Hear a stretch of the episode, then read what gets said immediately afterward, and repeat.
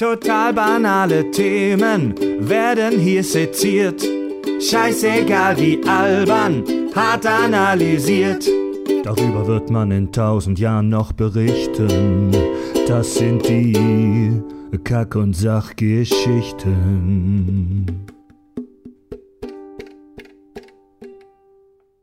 Kack- und Sachgeschichten und ich äh, präsentiere euch endlich mal wieder eine Folge mit den zwei Dorfidioten. Unsere Hörer haben uns schon gefragt, wann kommen die zwei Sacknähte endlich mal wieder in die Show. Ich begrüße in Straubenhardt vom Kack- und Sach äh, Sekundärstudio Andi, Hallo. Softwareentwickler, Roboterliebhaber, Flugsimulatoren, Spieler bis morgen zum vier. Penis Enthusiast.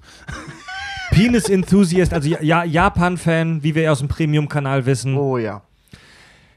Auf der anderen Seite in der blauen Ecke, im wahrsten Sinne des Wortes, begrüße ich Fabio, Hi.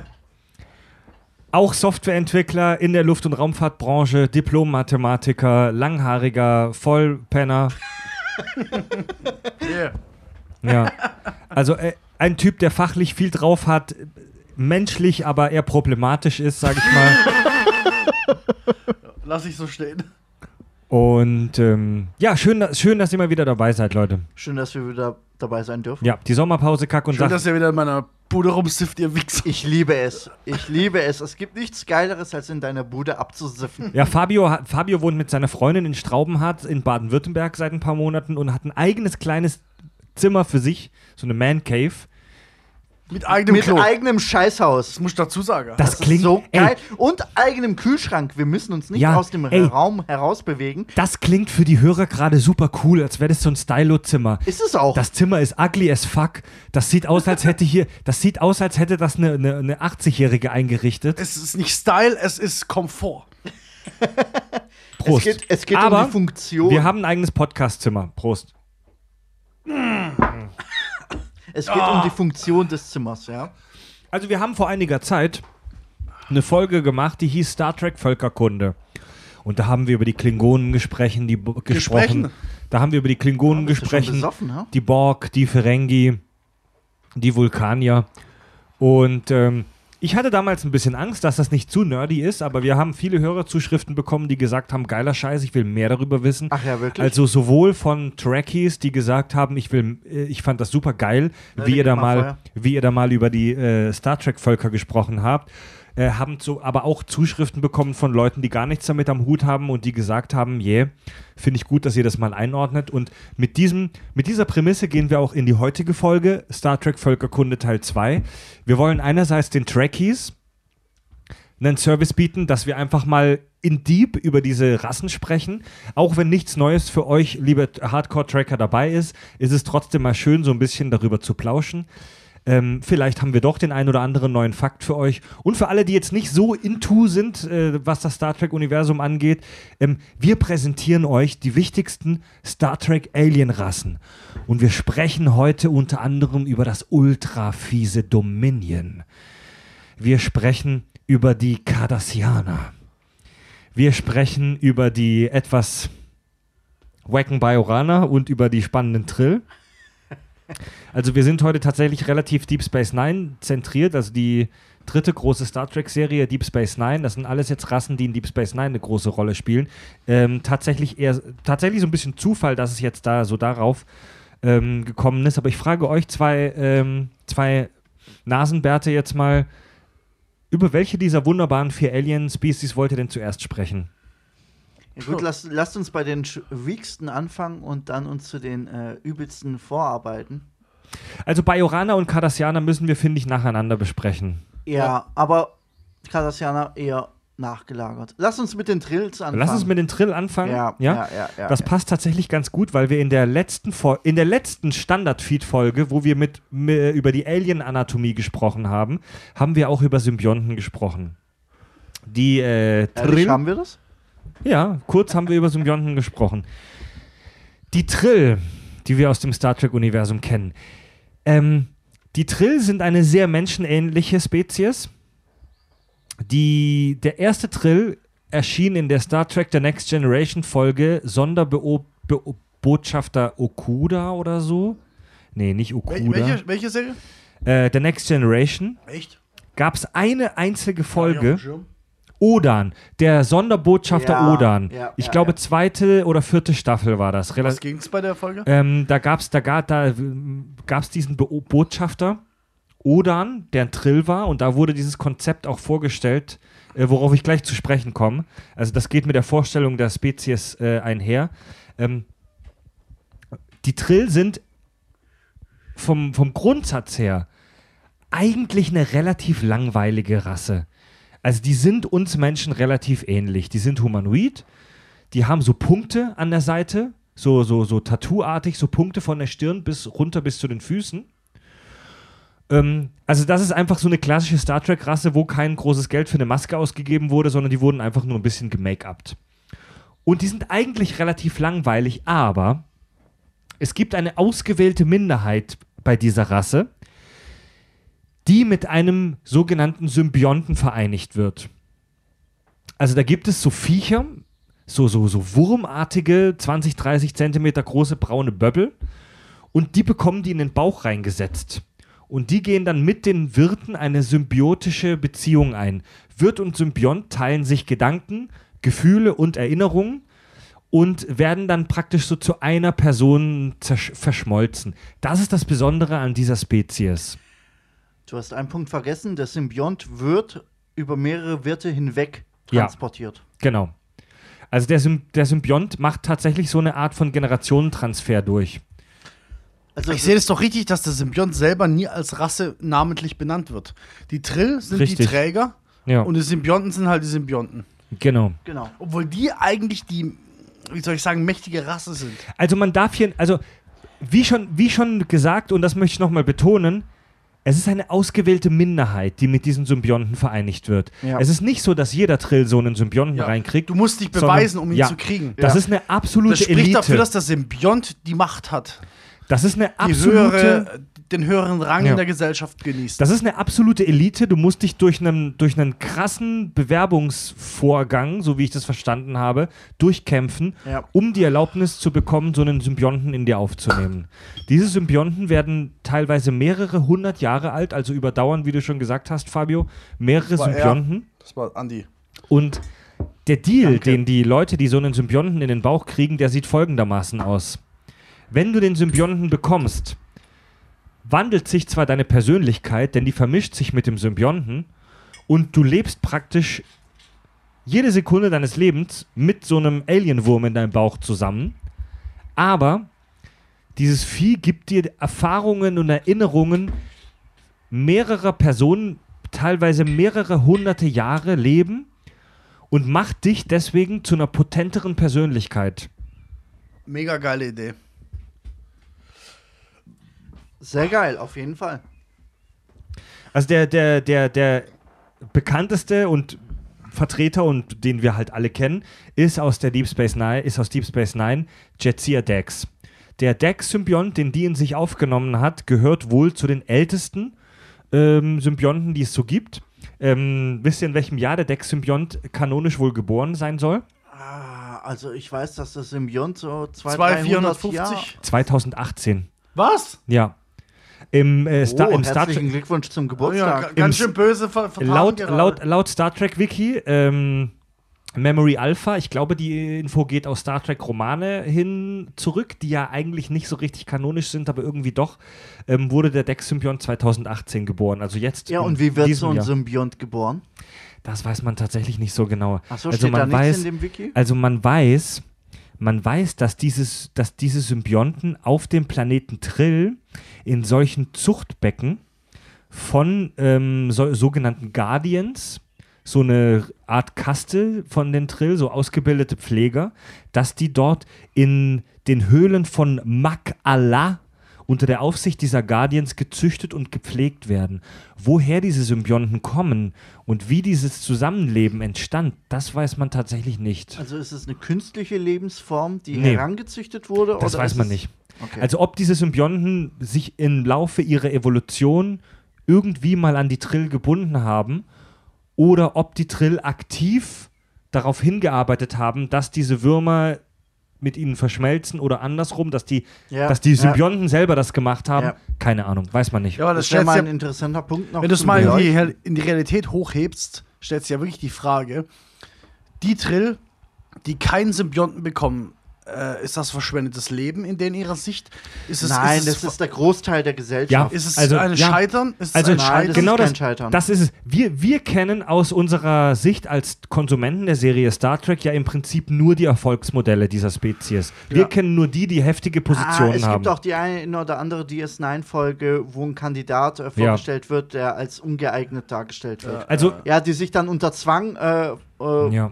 Versuchen, einen Symbiont zu eigen zu machen. Da gibt es ja auch die eine Folge, wo äh, der Dex-Symbiont äh, gewaltsam von der Jizia entfernt wird, Ja. äh, um ihn einer anderen, äh, um einem anderen Trill äh, ja, zuzufügen, Mhm.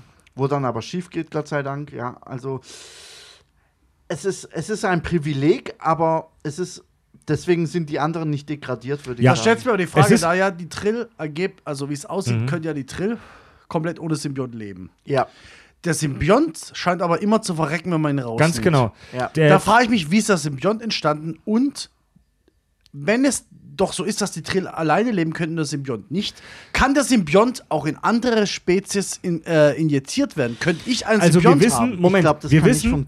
Wir wissen aus dem Star Trek-Kanon, dass die in diesen Becken da, in den Höhlen von Mak Allah, gezüchtet äh, oder aufgezogen werden.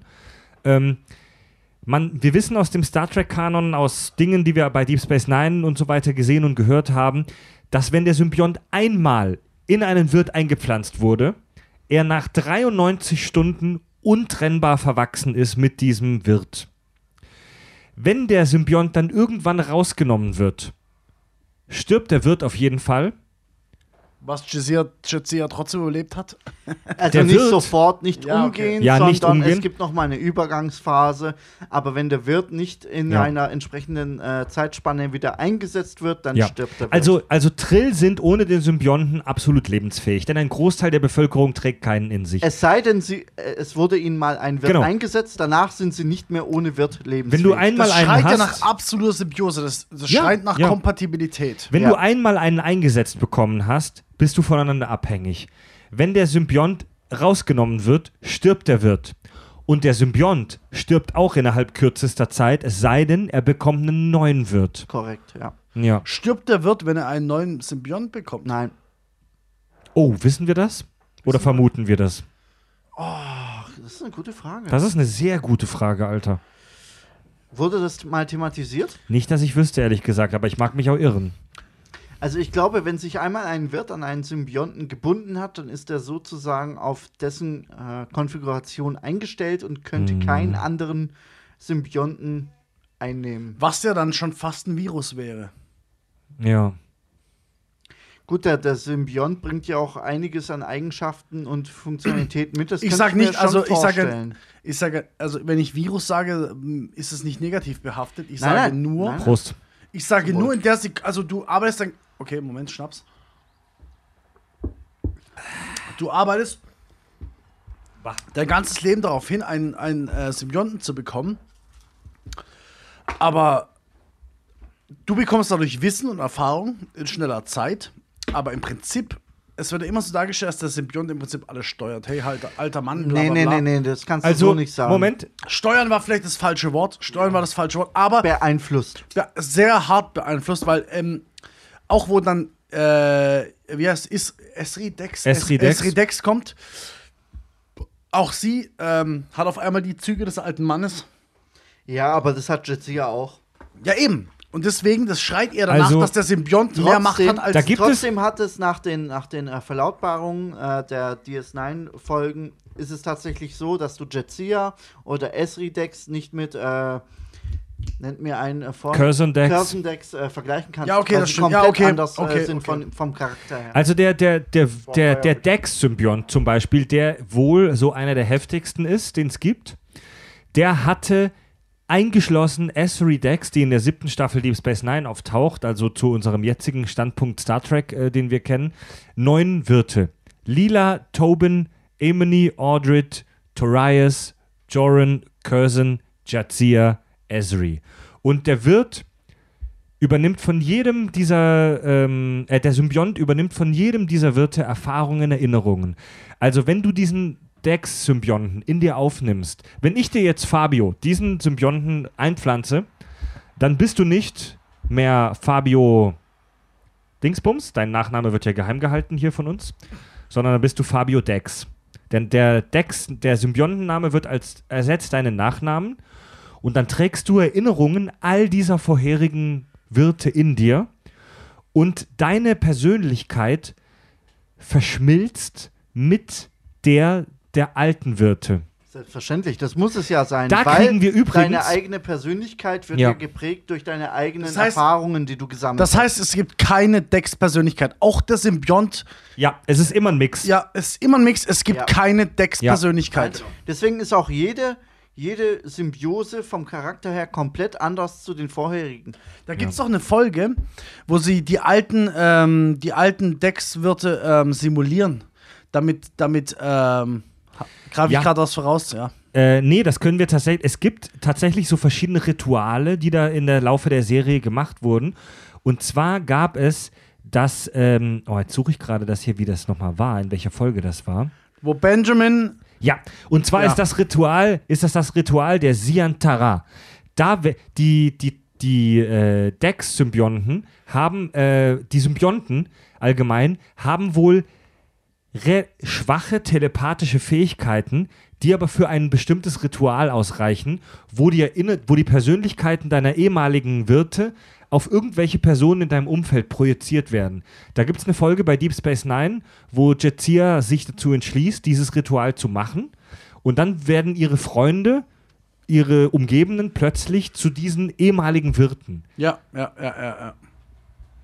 Ja, finde ich ein bisschen Hanebüchen, aber ist war eine ist nette da auch Folge. äh, Odo von betroffen? Ja, Odo Odo war die Reinkarnation von Curzon, Ah, über den wir gleich noch Ja, sprechen man, können. man wollte halt einfach. oh, können wir auch äh, Formwandler in die Folge noch aufnehmen? Nee, das die kommt ko- noch, das Domin- kommt noch. Dominion, hallo. Dominion, Dominion. Nein, das da- kommt hallo, beim Dominion. das sind die Chefs ja. des Dominion. Ja, ja, ist Ordnung. Nee, das kommt noch. Da, da können wir schon mal teasen auf das Ende der Folge. Das Dominion wird sau spannend, Alter. Okay, was fehlt noch? Ähm, lass mal kurz schauen, was ich hier noch habe. Äh, Was die Trill ausmacht, ist, dass die meistens echt sexy sind, oder? die, die wir bisher kannten, ja, Ja. tatsächlich. Ja, Ja, Ja, auch die Männer, mit- auch die Frauen. Das sind alle echt mit mega gut aussehend. äh, Oder mit äh, Borgs, die aus den Kollektiven rausgenommen Es scheint wurden. so zu sein, dass du nicht nur Fähigkeit haben musst, du musst auch echt sexy sein. Nein, das verfickten ist, Wirt zu kriegen. ein Quotengedönse. Jetsia war so eines Darüber reden wir nicht. Wir reden über den Kanon. Wir reden über das, was Außerdem, passiert außerdem ist. war Esri shit. Was? Nö, Ja. ich fand, also ich fand Jetsia wie auch Esri beide ziemlich hot. Also, wenn dann. Nein, Es- Es- Esri ist die süße. Also, Jetsia ist die Hotte, Esri ist Esri die erinnert süße. mich zu sehr an äh, aus der Voyager. Na, nennt mir die. die Ah, die, die nur acht Cass. Jahre lebt. Cass. Ja, Cass. Cass. Ja. Esri erinnert mich zu sehr Neun an Cass. Jahre. Und da, deswegen ha- habe ich da schon von, von Natur aus eine Antipathie. Nur weil sie kurze Nee, Haare aber hat? trotzdem, Nein! objektiv Aber das betrachtet. ist das gemeinsame Merkmal. Aber, aber das ist nicht der ausschlaggebende Also, Punkt. Mir also einfach unsympathisch. Andi, nicht, dass ich kurzhaarige Weiber scheiße finde. aber Esri war die Süße und Jetsia war die Geile. So ist es einfach. Ach so, also findest du Cass auch süß? ja.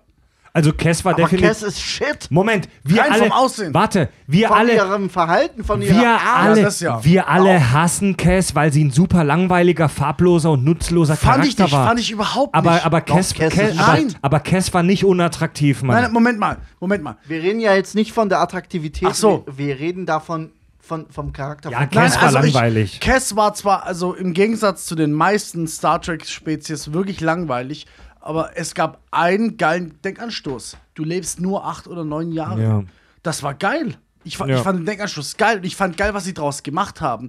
Gerade mit diesen paar Zeitreisenfolgen. Also, Ja. also Cass hat absolut ihre Berechtigung in dem Universum. Ja. Auch wenn du jetzt nur noch Ja sagst, dann mich meine Fresse halt. Ähm, Sie ist trotzdem shit. in dieser, die, die, die Trill tauchen das allererste Mal in dieser TNG-Episode auf, wo ähm, ein Botschafter Odan auftaucht. Da sahen die Trill noch anders aus. Da hatten die nicht diese Punkte, sondern so eine komische Platte auf der Stirn.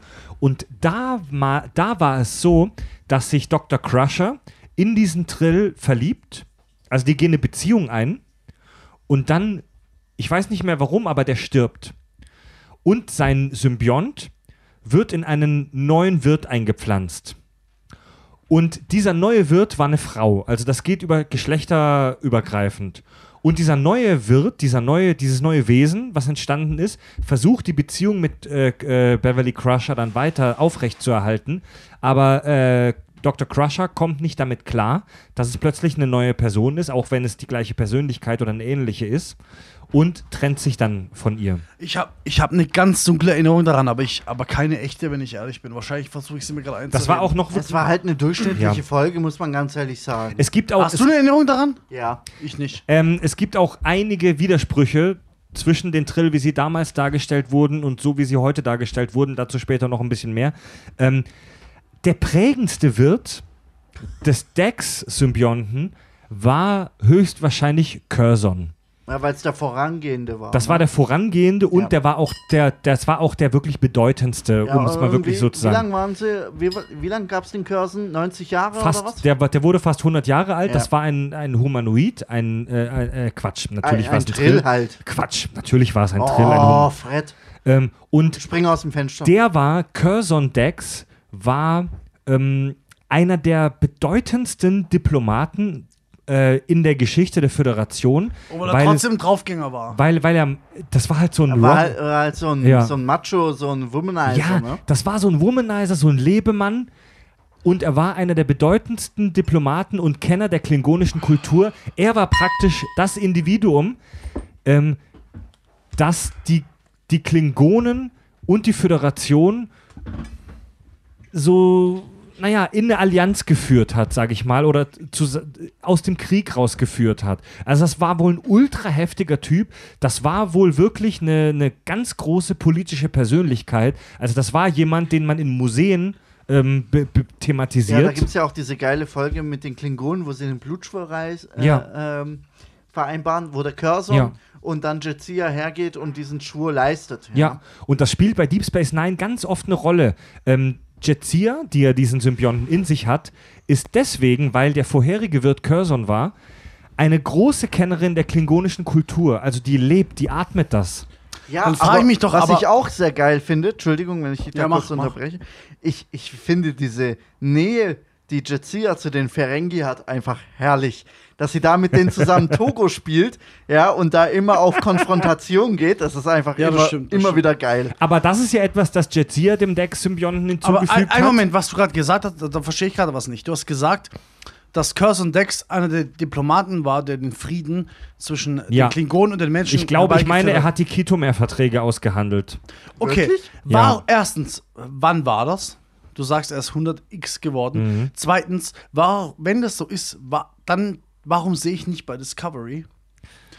Discovery hat den, Ja, also, oh, also Andy hat es noch nicht gesehen, aber Discovery spielt ja noch früher. ohne das Ende jetzt vorwegzunehmen, aber wir hat Discovery zeigt den Klingonenkrieg. Aber ja, aber Discovery spielt noch und er endet ihn auch zur, so. Zeit, zur Zeit von Dis es gab ja mehrere Klingonenkriege.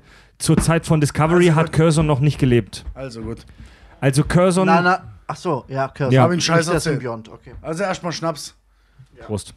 Zum Wohl. Jetzt wird's langsam wird's echt übel, Jetzt wird's Freunde. brutal, ja.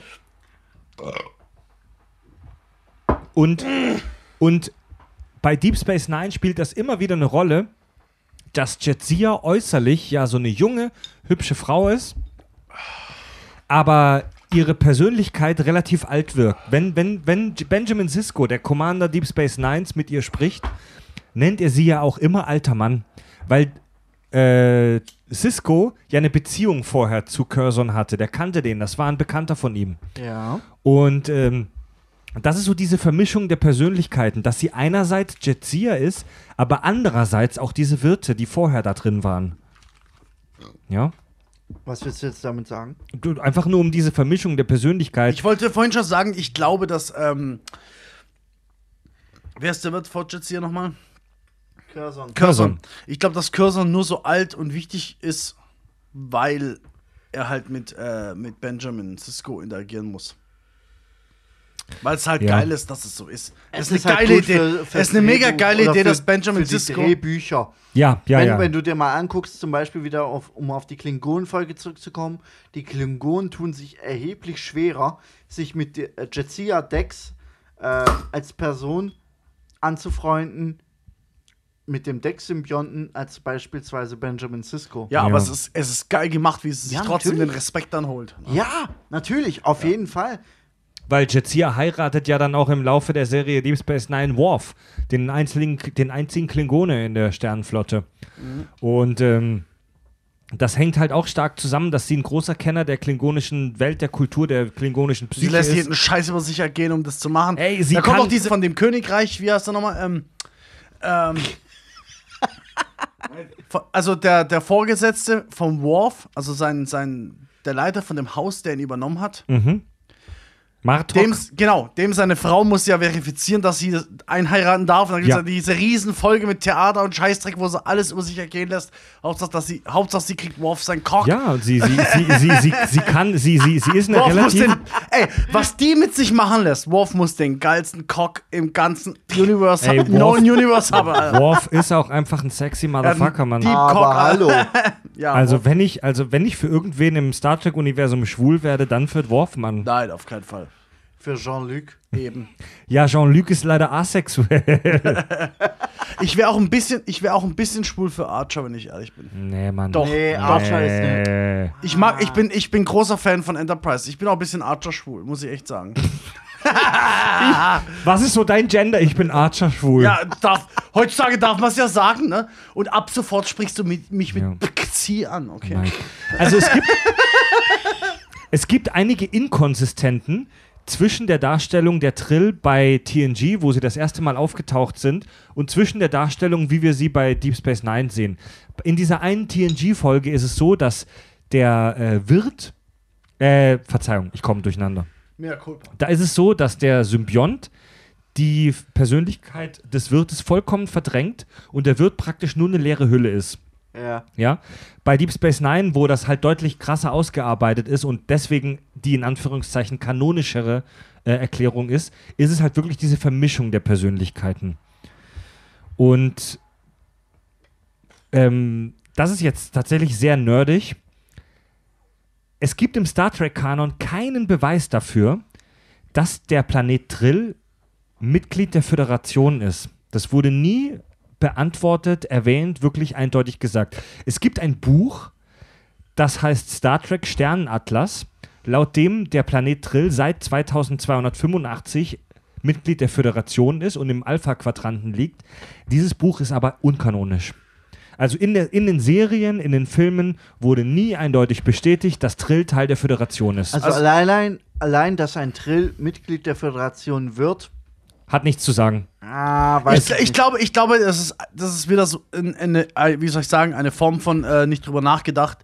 Es, da es so dargestellt wird, wird es einfach so angenommen. Dass Aber ein, ganz Moment, ehrlich, Moment, Moment, Moment, dass ein oder mehrere Mitglieder an Mitglieder der Sternenflotte sind, heißt nicht automatisch, dass sie der Föderation teilwohnen, denn äh, es gibt, es gibt, es gab ja zum Beispiel Nog, der Teil der Sternenflotte wurde, trotzdem ist Ferenginar kein Mitglied der Das stimmt Föderation. absolut, aber ich glaube einfach, dass da nicht Ja. drüber nachgedacht wurde. Aber das Bin ist ich ganz auch, ehrlich. ich finde, das ist eine Randnotiz. Ja. Definitiv, definitiv. Also, so wie es dargestellt wird, ge gehört, gehören die Trill definitiv dazu.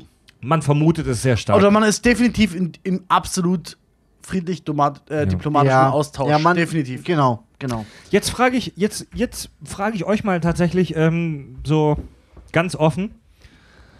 Würdet ihr diesen Deal eingehen? Also würdet ihr euch, wenn euch das angeboten werden würde, so einen Dex-Symbionten oder auch einen anderen Symbionten, der Vorerfahrung hat, in euch einpflanzen lassen? Ich muss gestehen, das erinnert mich ein wenig an eine Borg-Assimilation. Im entferntesten Sinne ist es nämlich dasselbe. Ja, du, du teilst äh, Erfahrungen, Wissen mit anderen Persönlichkeiten. Ja, nicht in dem extremen Ausmaß, aber es geht in dieselbe Richtung. Das könnt ihr nicht widerlegen. Naja. Doch, ist so. Du bist, Moment. Egal, der, erzähl weiter. Egal, lass ihn mal. erzähl weiter. Von daher fände ich es eine Ehre, ein Trill zu sein, der tatsächlich mit einem Symbionten verschmolzen werden kann. Weil überleg mal, du bist eine junge Persönlichkeit mit 20 x Jahren, hast fett dafür gearbeitet, hast studiert, hast gelernt ohne Ende und dann auf einmal, bam, kriegst du Erfahrungen und Wissen von 300, 400 Jahren anderen Trills. Das, das, ist, das ist unbeschreiblich. Das ist ein Ziel, darauf würde ich hinarbeiten wollen. Das fände ich eine Ehre, das fände ich Das finde ich mega geil. Also als Mensch sage ich erstmal nein. Als Mensch nein. Keine Farb, Chance. laber keinen Scheiß. Nein, als Mensch. laber keinen Scheiß. Und Du dann, warte kurz. Überleg dir mal, überleg dir mal, du könntest das Wissen und Erfahrungen von hundert, hunderten von Jahren von Mathematikern, La- lass mich meinen Punkt kurz ausführen. in dich aufsaugen. Lass mich mal einen kurz, Punkt kurz ausführen. Ja, okay. Als Mensch heißt die Antwort erstmal nein. Realistisch betrachtet nein. Meine, ist meine erste Bullshit. Frage wäre, wer, wer, ist mein, wer ist mein Symbiont? Wen kriege ich? Das ist doch scheißegal. Nein, eben nicht. Ich könnte auch einen Wichser kriegen, der seit 200 Jahren einfach nur absäuft im Olas. Das ist Quatsch. Symbionten sind für was Höheres Ja, bestimmt. weißt du nicht. Olas, Olas ist eine Pennerkneipe in Wenn, Pforzheim. wenn, wenn ich, wenn ich, warte, warte mal, Andi. Wenn ich, äh, keine Ahnung, Einstein oder Überleg dir mal, wenn Symbionten so ein Bullshit wären wie Olas Penner, dann würde es da auch nicht diese weißt große Selektion im Vorfeld kriegst- geben. Okay, okay, okay. Ich würde trotzdem selekt, also wenn ich wirklich die Chance hätte, ich würde selekt, ich bin jetzt kein Trill, sondern ich bin jetzt ein Mensch, der die Entscheidung treffen muss, ob er das haben will. Ja. So. Dann würde ich erstmal fragen, wer, was ist mein Symbiont, was hat, hat er erlebt? Und was, was mich echt fertig machen würde, ist die Tatsache, dass wenn er wieder raus will oder rausgenommen wird, bin ich tot. Das heißt, Ja, ich aber mache das zwar, passiert ja Erfahr- im Normalfall nicht. Ich mach zwar Erfahrungen, aber Also Jetsia berichtet bei Deep Space Nine, dass die Verpflanzung mit dem Symbionten, und das wird relativ häufig thematisiert, einerseits schon ein Privileg ist, weil sie halt Erfahrungen von hunderten Jahren hat, wie du schon gesagt hast, und sie halt auch deswegen eine absolut krass angesehene Wissenschaftlerin in der Sternenflotte geworden ist. Also Jetsia hätte ohne den Deck-Symbionten nicht den Status erreicht, den, Wobei, sie, ganz den ehrlich, sie hatte. Sie ist in dem Fall hätte ich ja gesagt, sie war, Andi. ey, D- Jetsia, Jetsia war mit Sicherheit auch so eine Streberin, eine absolut super krasse äh, aber ganz ehrlich, Wissenschaftlerin. sie Aber wäre als mehr als Lieutenant eingestiegen. Aber also durch das, den- ist, das ist ein Riss. Moment, nein, nein, nein, nein. Doch. Dass jemand zum Zeitpunkt X nur ein Lieutenant ist, hat nicht zu sagen, denn sie war auch noch nicht sehr alt. Sie hatte auch noch nicht die wahnsinnige Zeit. Leute, Leute. du, Moment, Moment, Moment, Moment. Aber Jetsia berichtet auch darüber, dass die Erinnerungen ihrer ehemaligen Wirte nicht nur ein Privileg, sondern auch eine Bürde ist. natürlich. Sie berichtet natürlich. auch davon, dass die Erinnerungen ihrer ehemaligen Wirte sie teilweise quälen Ja, natürlich. und ihr halt auch wirklich negative Emotionen bereiten. Mal, das gehört dazu, das ist ja vollkommen Ja, klar. ja. Folgende- Aber am folgende- Ende des Tages in Summe gesehen ist es eine Bereicherung warte deiner mal, eigenen Andi, Persönlichkeit. warte mal, ich verstehe, was du sagen willst, aber mal zum Beispiel folgende philosophische Frage. Stell dir vor, du könntest das Wissen, äh, stell dir vor, du könntest das Mindset von, ähm, sagen wir mal, Albert Einstein übernehmen, ja, okay? okay. Aber du müsstest gleichzeitig die Erinnerungen und die Erfahrung eines Ersten Weltkriegsveterans an der Westfront übernehmen.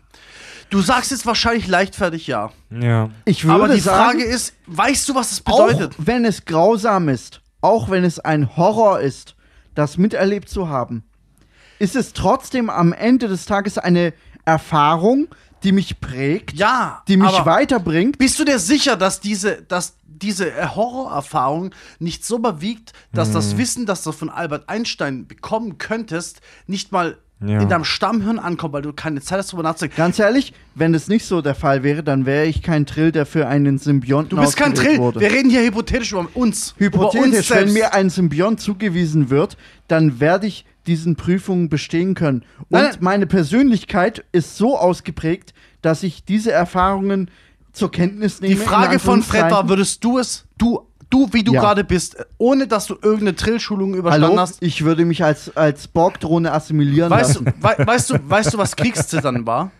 Was für ein Ding? Kriegszittern, sagt dir das was? Nein. Kriegszittern ist zum ersten Mal, es, äh, es ist eine psychosomatische Krankheit, die ist zum ersten Mal im Ersten Weltkrieg aufgetreten. Weil zum Sie wurde ersten, zum ersten Mal da beschrieben. ja, oder beobachtet, keine Ahnung.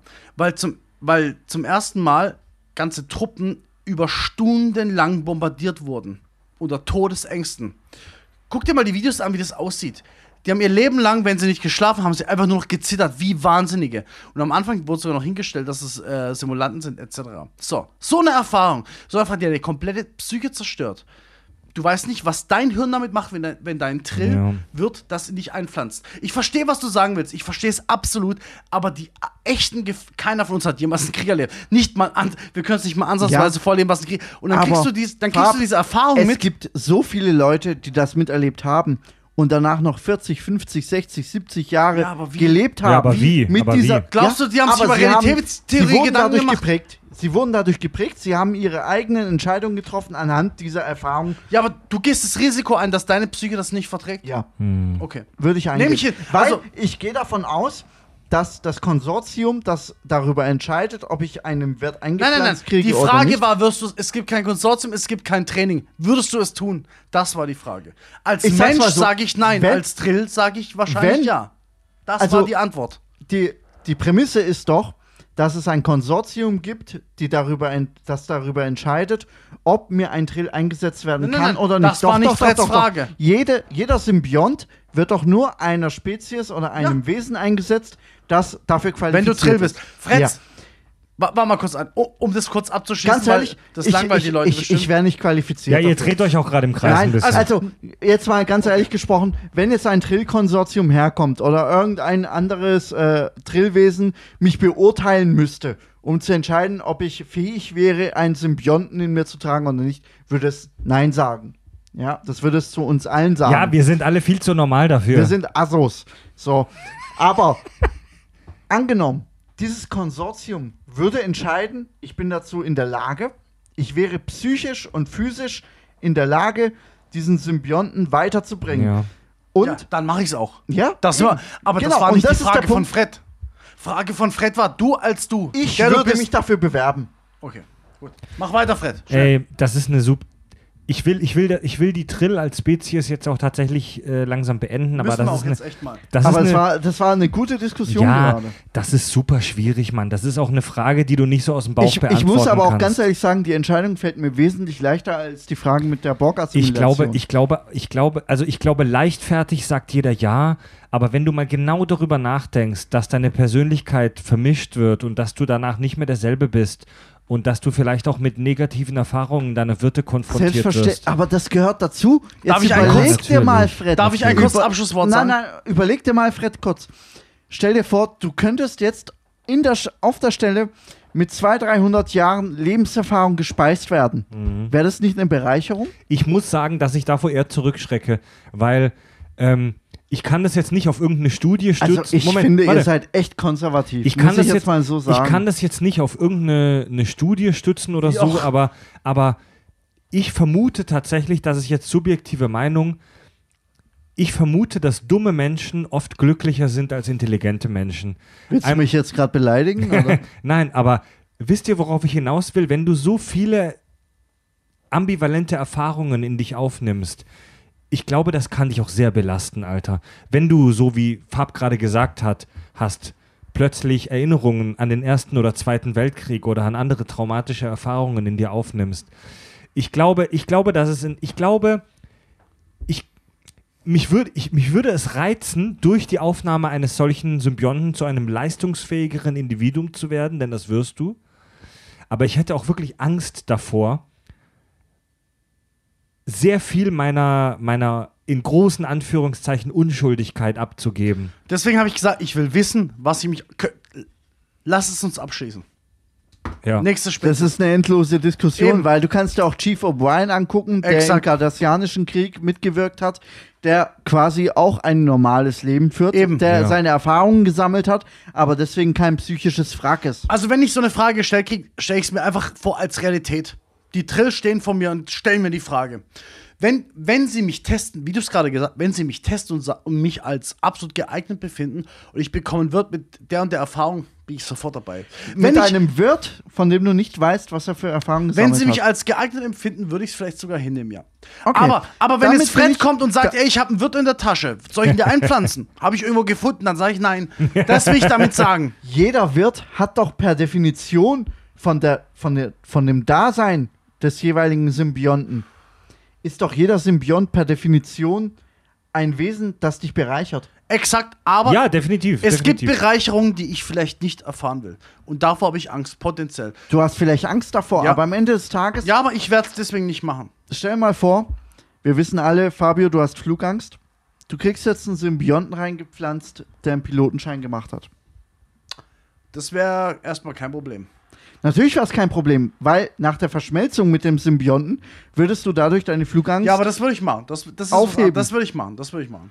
Siehst du? Und genauso kann so ein Symbiont, der in einem Ersten Weltkrieg oder in einem Zweiten Weltkrieg oder in einem Dritten Weltkrieg mitgewirkt hat, ebenso deine Angst vor Krieg oder vor Gefechten widerlegen. Gefahr, Verstehst du? gefährlich, Da- gefährlich. Nein, das ist so. Ja. Okay, Leute, also. La, lass ähm, uns, la, lass ja. uns weitergehen. Äh, Lass super uns krass. weitergehen. Ich hätte tatsächlich auch in der Vorbereitung dieser Show nicht gedacht, dass wir eine Dreiviertelstunde nur über diese Idee jetzt sprechen. Eben, deswegen das ist weitergehen. eine super interessante Science-Fiction-Idee und die muss auch, glaube ich, jeder für sich beantworten. Ich glaube aber, dass man die auch gar nicht so richtig beantworten kann. Ich glaube, das muss man erstmal erleben, wenn es überhaupt irgendwie möglich ist.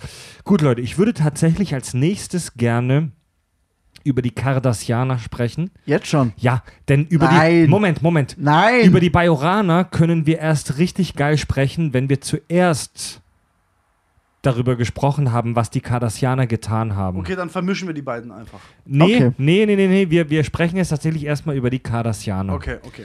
Die Cardassianer tauchen auch schon bei The Next Generation, also bei PK und Co. auf und spielen da im Laufe der Serie äh, immer mal wieder eine größere Rolle. Richtig ausgearbeitet wurden sie dann bei Deep Space Nine. Die Cardassianer haben, kurz um das, um die kurz äh, vorzustellen, eine gräuliche Hautfarbe. Sie haben alle schwarze, glatte Haare. Sie haben so Knochenwülste im Gesicht ähm, sowie relativ stark ausgeprägte Wirbelknochen. Extrem breite Schultern. Extrem breite sagen. Schultern. Ja, oder Hals, ja. Die haben auch so strange Wirbelknochen rechts und links am Hals. Also die haben schon so eine sehr, so eine sehr beeindruckende Körperstatur von Natur aus. Ja. Also die sehen wirklich alles andere als Pussy-like, sage ich mal, Sind aus. halt Kisten. Ja, um es mal sind- auf gut ja, Deutsch zu sagen. Auf, aufs gut Deutsch zu sagen, die sind rein physiologisch schon ähm, so als echte Kisten veranlagt. Also einen Cardassianer würde man tatsächlich gerne als Türsteher engagieren. Ja, Wobei die- sie von der Statur mehr her machen als von der tatsächlichen äh, physischen. Leistungsfähigkeit. Ja, Danke. Genau. Also es sind jetzt auch keine Supermänner. Wir wissen über die kardassianische Kultur bzw. Gesellschaft, dass sie in so einer Art Militärherrschaft bzw. Polizeistaat organisiert sind. Und wir wissen, dass sie einen extrem mächtigen Geheimdienst haben, den Obsidianischen Orden. Ja. Sie sind sehr zielstrebig, sie sind listig, sie sind ganz zentrale Charaktereigenschaft skrupellos. Also sie, sie setzen ihre Ziele durch, meistens ungeachtet aller ethischer oder moralischer Bedenken. Währenddessen reprä repräsentieren sie allerdings eine diplomatische Stärke. Ja. Ja, also sind- in, in, genau. in der Kommunikation. Sie sind kein stumpfer, sie sind kein stumpfes Kriegervolk Nein. wie die Klingonen, die Korrekt. sie am Anfang dargestellt Ja. werden, sondern sie sind, sie sind wirklich clever. Sie sind clever. Ja, auf jeden Fall. Ja. Sie sind schlitzohrig. Sie wissen, was sie wollen. Und sie wissen, wie sie das kommunizieren müssen, um Ja. das Ziel zu erreichen. Im Zweifel mit politischen Mitteln. Allerdings schrecken sie nicht davor zurück, das auch mit militärischen Mitteln Ja. zu erreichen. Sie sind, sie sind eine Kolonialmacht. Sie erobern und unterjochen im wahrsten Sinne des Wortes andere Sternensysteme. Äh, wir wissen über sie, dass sie, auch wenn sie am An bei, die, bei The Next Generation am Anfang noch eine kleine Rolle spielen, ähm, wir, wir vermuten, dass sie eine der mächtigsten und fortschrittlichsten Spezies des Alpha-Quadranten sind. Also das ist der Bereich, den wir bei Star Trek sehen, unser Bereich der Galaxis. Ja. Und ähm, ganz, ganz zentraler Punkt in der Star Trek-Lore ist ihre Eroberung und Unterdrückung des Planeten Bajor. Ba- Die Bajoraner, der Planet Bajor, über den wir später noch sprechen werden, ist so ein relativ kleiner, relativ unbedeutender Planet des Alpha-Quadranten. Und diesen Planeten haben die erobert und regelrecht versklavt.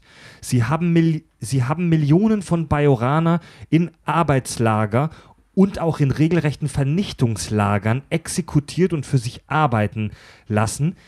Also, ähm, es gibt ja diese, es gibt ja diese These, die wir in unserer ersten Völkerkunde schon besprochen haben, dass jede Spezies bei Star Trek die Repräsentation einer Kultur ist, die wir in der Erdgeschichte kennen.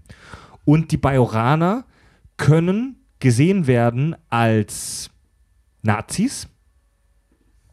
Es gibt aber auch relativ viele Fans, die die Cardassianer als äh, Russen, als die Sowjetunion sehen. Du hast gerade Bajoraner als Nazis Äh, bezeichnet. Cardassianer.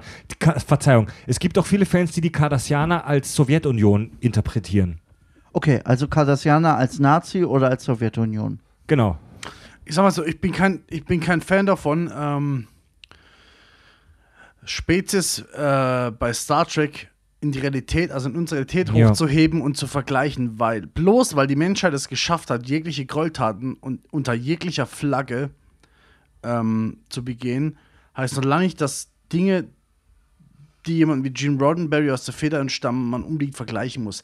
Natürlich sind die Schreiber geprägt von dem, was sie wissen, ist ja, klar. Ja. Aber ich, ich versuche es einfach, ich versuche es davon wegzuheben. Es, halt- gibt, es gibt natürlich absolute Parallelen, besonders Ja. zwischen Cardassianern und Nazis, gerade wenn es um die Lager geht, die Arbeitslager, die Konzentrationslager. Natürlich gibt es Was alles auch die Russen gemacht haben. Exakt. Aber ich Ja, versuche mich davon wobei, fernzuhalten. Wobei die Russen eher plump waren, was das Diplomatische angeht, würde ich jetzt einfach mal behaupten. Ja, das waren die Nazis auch. nein, Nein, absolut nicht. Nein. Sneaky Arschlöcher.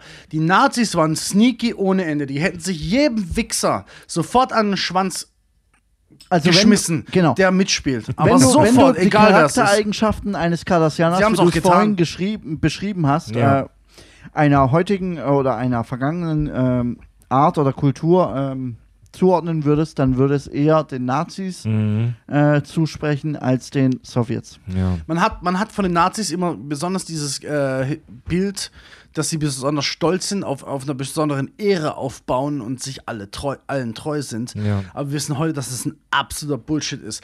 Die komplette Führungsebene der Nazis hat sich gegenseitig intrigiert, wie es gerade nur so geht. Also GZSZ ist ein Scheißdreck dagegen. Ja. Das wissen wir heute. Nach außen haben sie natürlich ein unfassbar geiles Bild, sage ich mal, ähm, produziert. Als wären sie eine Einheit, die sozusagen gegen das Böse der Welt, gegen das Finanzjudentum und sonst was steht. Und dieses Bild widerspiegeln schon ein bisschen die Cardassianer, definitiv. Also sie, sie, sie fabrizieren das Bild auch. Ja. Aber ich, ich mag es nicht so gern damit zu vergleichen, weil die Das stimmt. Nazis und die Kommunisten, das ist zu real. Und ähm, Cardassianer sind für mich immer noch Aliens, die eine gewisse kranke Art an sich haben, aber ich, ich, ich, will, die, ich will sie ungelöst von, von irdischen ähm, Exempeln. Also ich finde, betrachten. ich finde es interessant, die Star Trek-Völker mit Dingen zu vergleichen, die wir im echten Leben kennen, aber wie du schon gesagt hast, Fab, das sind halt solche Tropes, solche, solche Archetypen der Erzählung, die natürlich auch auf dem basieren, was wir aus der Weltgeschichte Klar. kennen. Wir sind, du, du, du bist Mensch, du vergleichst mit dem, was du kennst. Ja. Und auch die, die das sich ausgedacht haben, kennen die Welt Weltgeschichte und versuchen sich halt irgendwas Böses auszudenken. Und was macht der Ami, der sich was Böses ausdenken will, äh, denkt sich der Nazi aus. So, so ist es halt. Ja. Und deswegen sind, sind die auch nah dran. Aber ich sag's jetzt mal ganz blöd, ich mag die Cardassianer trotzdem. Sie, sie haben einen eigenen Charme. Aber auch, Die- auch das, muss man sagen, hatten auch die Nazis. Haben sie ja bis heute ihren eigenen Charme, den viele, bee viele beeindrucken, was sie so gefährlich macht, was die, was die Ideologie so gefährlich macht. Was wiederum die Cardassianer auch gefährlich macht, wenn man sie in dem Bild in Mhm. Was dem meinst, Licht du, was meinst du genau mit einem Charme, den die Nazis hatten? Die Nazis haben einen absoluten Charme bis heute. Der der, Charme- Zweite Weltkrieg, der zweite, also wenn, wenn guck dir doch einfach mal eine Zweite Weltkriegsdoku an und schau dir an, wie die Nazis agiert haben. Schau dir an, wie alles passiert ist. Und es hat einen gewissen Charme von, es hat eine gewisse Ästhetik, die Uniform, was sie gemacht haben, was sie gesagt haben, was im Hintergrund abgelaufen ist und was sie wirklich gemacht haben, ist der letzte Müll. Aber wenn, wenn, du, wenn, wenn du mal wirklich die reine Proga Propaganda nimmst, also das, was du wahrscheinlich als Idiot, der damals irgendwo gelebt hat, den nichts interessiert, aber Was- was mitgekriegt hast, das hat einen gewissen Charme. Was du beschreibst, ist Intelligenz. Sie sind schlau vorgegangen. Sie, haben, sie haben das klug gemacht. Sie haben sich nicht in die Sache reingestürzt, sondern sie haben eine Philosophie errichtet. Sie haben, sie haben das Ganze ganz schlau Ja. aufgebaut. Sie haben das propagandi propagandistisch ins Übelste ausgenutzt. Und das verkörpern eben auch die Also Cardassianer. die, die Nazis haben sich ja nach außen eben so als ehrenvolles Volk mit so einer Eben, ehrenvollen eben. Mission Und präsentiert. Sie hatten, sie hatten den Vorteil, dass es keine sozialen Medien und Shit gibt. Wenn die was gesagt haben im Kino, dann wurde es als bare Münze ja, angenommen. das waren Ja. halt damals die sozialen Medien. Ja. und da, das Höchste, was passieren konnte, ist, dass jemand, den du kennst, von der Front zurückkommt und der sagt, war nicht ganz so. Und dann denkst du dir trotzdem, ja, aber im Also Kino die- wurde es so Die gesagt. Kada, die, wie schon gesagt, die Cardassianer sind kein so wahnsinnig stumpfes Wikinger-Kriegervolk, wie die Klingonen am Anfang noch gezeichnet werden, sondern die, die sollen wohl im, in der Star Trek-Lore einmal vor vielen Hunderten, vielleicht sogar Tausenden Jahren friedlich gewesen sein, sogar spirituell. Sie sind Kunstliebhaber, wie wir bei Deep Space Nine oft mitkriegen. Sie, also sie haben eine reiche Kultur. Das ist kein stumpfer Abfuckstaat, sondern die haben Kunst, die haben Musik. Es gibt da wirklich Intellektuelle in dieser Gesellschaft. Ähm, die sollen wohl dann aufgrund von Ressourcenknappheit zu einem bestimmten Zeitpunkt ihrer Geschichte zu einer Militärherrschaft aufgestiegen sein. Und ganz wesentlich für die Cardassianer, wie wir sie in Deep Space Nine äh, gezeichnet sehen, ist diese Geschichte mit den Geheimdiensten. Die werden, die Cardassianer haben den Obsidianischen Orden, ein unfassbar potenter Geheimdienst, der Bisschen wirklich Stasi, ne? ja, der also ein Geheimdienst, Gestapo. ein Geheimdienst, der buchstäblich beides. alles wegficken kann. Ähm, und so eine Art Polizeistaat, Überwachung, Nationalstolz, du musst aufpassen, was du sagst. Du, wenn du was Falsches sagst, kann es sein, dass du verpfiffen wirst, Stasi. Ähm, du, du, du, du, du musst wirklich auf jeden deiner Schritte Acht geben und wenn du Scheiße baust, bist du morgen weg. Darf ich das noch was ein bisschen übergeordneteres sagen? Ich glaube nicht, dass eine Gesellschaft, die wirklich so funktioniert, zu einer interstellaren Reise ähm, jemals fähig sein würde. Wieso nicht? Weil die Tat, also du brauchst, also um Wissenschaft zu betreiben, um wirklich neue Ideen voranzutreiben, radikale neue Ideen, brauchst du Freiheit. Auch mehr Freiheit, auch mehr Freiheit, wie zum Beispiel in den USA möglich ist. Du brauchst absolute Freiheit. Und man könnte natürlich argumentieren, dass das alles entstanden ist, bevor Ja, sie so ja. radikalisiert wurden. Das ist natürlich möglich. Also man siehe Hisbollah, man siehe ISIS, was weiß ich was, die die Waffen des Westens, die den Fortschritt benutzen, aber selber komplett zurückgeblieben sind. Ist, ist alles möglich. Aber ich sag mal, aber weißt du, um wirklich interstellare Rei also jetzt mal aus dem, jetzt gehen wir mal aus, kurz aus dem äh, Star Trek-Universum raus in die Realität. Um wirklich so weit zu kommen, um das koordinieren zu können. Du musst so. Wobei, ich, ich glaube nicht, dass so eine Gesellschaft ich, ich finde, kann. dass, es, dass man da unterscheiden muss zwischen einer wissenschaftlichen Freiheit, das heißt, du darfst krude Theorien erforschen und Krude Theorie. Die gibt's in so einer Ja. Gesellschaft nicht. Der, Ist doch, nein, wir reden von Ja, einer ja, wissenschaftlichen Freiheit und einer, ich sag mal, sozialen Freiheit, ja, oder einer demokratischen das darfst du Freiheit. nicht unterscheiden. Das darfst du niemals doch, unterscheiden. das ne, doch, das muss man unterscheiden. Nein, weil du ich finde, wenn du ein skrupelloser, skrupelloser Wissenschaftler bist, der vollgepumpt wird mit finanziellen Mitteln, mit allem, was du brauchst, dann kannst du genau dieselben wissenschaftlichen Fortschritte erreichen, im Zweifel sogar mehr als mit einer demokratisch anerkannten äh, Forschung. Ja. Albert Einstein wurde im, im Dritten Reich als Lügner und als Jude mit, irrer, mit komplett kranken Theorien dargestellt, obwohl er eigentlich die Überformel in der Hand hatte. Ja, das, ja. Kann, das ist absolut, das stimmt nicht. Tut mir leid, Andi, das stimmt absolut nicht. Du Aber kannst bloß- deine Wissenschaft so lange betreiben. weil er die falsche Einstellung hatte zum Nationalsozialismus. Ja, ja, aber trotzdem Jetzt haben's- mal angenommen, Albert Einstein wäre der pure Deutsche gewesen. Ja, er war Jude, schon keine Chance. ja, ja, aber jetzt mal angenommen, Albert Einstein wäre der pure Deutsche gewesen. Kein Jude, kein nichts. Er hätte komplett arisches Blut in sich gehabt. Ja, um jetzt mal das Jargon Dann hätten sie es hingenommen. Ja, Ja, eben. aber das Und widerspricht doch sie dem, was hätten du gerade gesagt Kohle hast. reingepumpt. Sie hätten ihn mit allem Ja. versorgt, was er gebraucht hätte, um so viel zu erreichen, Das, wie er aber das meine ich doch gerade, das widerspricht dem, was du gerade gesagt hast. Wenn die Forschung, egal welcher Punkt der Forschung, ähm, dem führende, der führenden Ideo- Ideologie widerspricht, wird ein Riegel davor geschoben. Egal wie viel. Ob es jetzt daran liegt, dass du Jude bist, ob es daran liegt, dass dein Forschungsergebnis nicht der Ideologie der. Ja, da gebe ich dir recht, aber es hätte deswegen auch andere Persönlichkeiten als Albert Einstein gegeben, die dahinter gekommen wären. Oder willst du damit sagen, dass Albert Einstein so ein nein, Individuum nein, nein, nein, wo will ich nicht sagen. Aber, Na also. nein, aber ich, ich widerlege das, was du gerade gesagt Albert hast. Einstein hätte in diesem Konstrukt wäre gescheitert. Bin ich bei dir. Aber Er ist gescheitert Max Mustermann, in dem Konstrukt. ja, der Wissenschaftler, der Elite-Uni abgeschlossen hat und so weiter, wäre mit den entsprechenden Mitteln dahinter gekommen. Ja, aber Andi, Vorsicht, ich, ich, ich widerspreche dir gra- ich widerspreche nur dem, was du gerade gesagt hast. Also, dass, dass sozusagen eine totalitäre Gesellschaft ähm, nicht einer wissenschaftlich, einem wissenschaftlichen Fortschritt widerspricht. Sie tut es doch, weil wenn dein wissenschaftlicher Fortschritt irgendwas, irgendwas widerspricht, was du nicht hören willst, wird es unterdrückt. Siehe heute USA Global Warming. Wir haben Aber tausend Leute, Beispiele. also Aber ich hey, bin- ich bin- Vorsicht, überleg Leute, doch Vorsicht. mal. Überleg doch mal. Trotzdem, im Zweifel ist es verlangsamt. Bin ich bei dir. Aber du kannst den wissenschaftlichen Fortschritt, wenn es entsprechend finanziert wird, auch wenn es durch eine ab absolutistische, diktatorische äh, Macht erfolgt, kannst du die unterstützen Ja, und nicht verhindern. also ich Überleg bin- doch mal, warte, ja. warte, warte. Nordkorea. Ja. Absolut Ja, diktatorisch, alles wird unterdrückt, was andersdenkend ist. Trotzdem haben sie es geschafft, Nuklearsprengköpfe zu entwickeln. Auf eigene Faust. Also, ich bin zwischen. Also, ich will noch mal kurz eure Standpunkte zusammenfassen. Also, Fabio hat. Fabio vertritt gerade den Standpunkt, dass Forschung absolute Freiheit auch auf politischer Ebene braucht.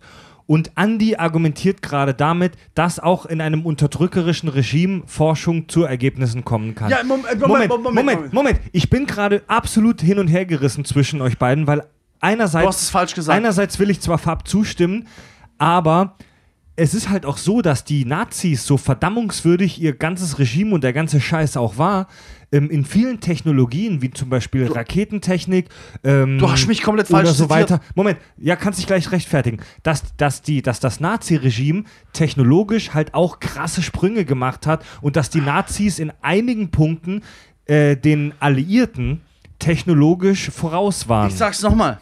Also eigentlich hätte ich eigentlich, dass ihr das versteht. Ich sag's nochmal. Während des Zweiten Weltkrieges haben die Deutschen technologische Fortschritte gemacht, die waren unglaublich. Ja. Und die wären vielleicht sogar ohne den Zweiten Weltkrieg und vielleicht sogar ohne diese Krankheit des Naziregimes vielleicht nicht so möglich gewesen oder nicht so schnell entstanden. Das habe ich nicht gesagt. Ich habe gesagt, dass viele wissenschaftliche Fortschritte von Ideologien unterdrückt werden. Und, Ja. da, und dazu würde auch sowas wie die Cardassianer ähm, zählen. Die Erde ist rund, wirst du verbrannt von der Kirche. Aber das geht wieso solltest du als Macht, die versucht, deine Galaxie oder deinen Quadranten zu kolonialisieren, entsprechende Also- Forschung unterdrücken? Ja, wa warum, warum haben die Nazis, Moment. äh, warum haben die Nazis Albert Einstein Weil er? Jude war. Wir wissen, Warum wir haben wissen, unterdrückt? Sie hätten damit gewonnen. Aber sie hätten auch jemand anders hervorbringen können, der kein Jude war. Ja, und sie genau haben alles versucht. Ergebnisse. Sie haben all- sie haben es aber nicht geschafft. Dazu Ja, muss man halt. Moment. Moment, es Moment, geschafft. Moment. Leute, zu nein, diesem wirklich Moment, nein. Lass, lasst uns die Diskussion auch mal abkürzen, weil die Jetzt führt auch gerade zu keinem wieder, Ergebnis. Jetzt sagst du wieder, dass Albert Einstein die einzige Persönlichkeit wäre, die diese Erkenntnisse Ey, geschafft hätte. zu, den, Nein, zu, der Forschung, doch, zu der Forschung Albert Einsteins muss man auch ganz deutlich sagen, dass die in den 30ern und 40er Jahren noch auf einer sehr abstrakten Ebene war und dass die damals keine praktischen Nutzen für die Ja. Kriegsführung hatte. Ja. Und deswegen war es für die Nazis auch ein leichtes, das als Bullshit Exakt, abzutun. exakt. Ja. Und genau das meine ich. Aus ideologischen Gründen. Zu den Karnassianern zurück. Was wir nicht genau, also vielleicht gibt es einen Kack- und Sachhörer, er möge uns gerne anschreiben, der das genauer weiß, aber ich habe keine Ahnung, ob, wann genau diese Radikalisierung der Kardassianer stattfand. Das hat Andi vorhin gesagt. Vielleicht könnte es sein, dass die Kardassianer ein absolut ausgeglichenes Volk waren und das zuerst zu einem Zeitpunkt, wo ihre interstellare Kolonialisierung schon fortgeschritten war, dass erst zu dem Zeitpunkt, wo sie schon mit Warp in der Gegend rumgeflogen sind, diese Radikalisierung und auch Nationalisierung stattgefunden hat. Die, die Kardassianer sind Nationalisten. Verdammt noch. Nur so, nur so kann Warte mal, was ist, wenn du. Nicht nur so. Aber lass uns das Thema ja, ja, ja. Also die, die Kardassianer sind absolut fremdenfeindlich. Die Kardassianer sind schon, was Diplom Diplomatie angeht, clever. Ich meine, wir haben, wir haben sieben Staffeln Deep Space Nine gesehen, in denen Gul Dukat und Benjamin Sisko sich äh, gegenseitig um sich rumgeschlichen sind. Gul Dukat, einer, einer meiner absoluten Lieblingsbösewichte aller Zeiten. Verfickte Scheiße, ist das ein cooler ja, Charakter. bei mir auch, bei mir auch. Ähm, Aber Ja. ich, ich empfinde Gul Dukat nicht als so arg fremdenfeindlich. Es geht. Doch, doch, doch, doch. Es, es, es, es ändert sich im Laufe der Zeit ein bisschen. Er verkörpert schon die kardassianische Also Philosophie. die Kardassianer und, Ja, ja. und besonders Gul Dukat, ich nehme die gar nicht so krass als Ideologen wahr, sondern eher als Opportunisten. Die, die nehmen die Ideologie an, die sie weiterbringt. Ich nehme die Kardassianer gar nicht so wahr, dass die immer sagen, unser Volk ist das einzig reine und alle anderen sind Dreck, sondern dass die im Prinzip die Ideologie annehmen, die ihnen gerade gut tut. Die wollen einfach nur, Moment, die wollen einfach nur gut dastehen, die, die haben nur ein Scheißziel.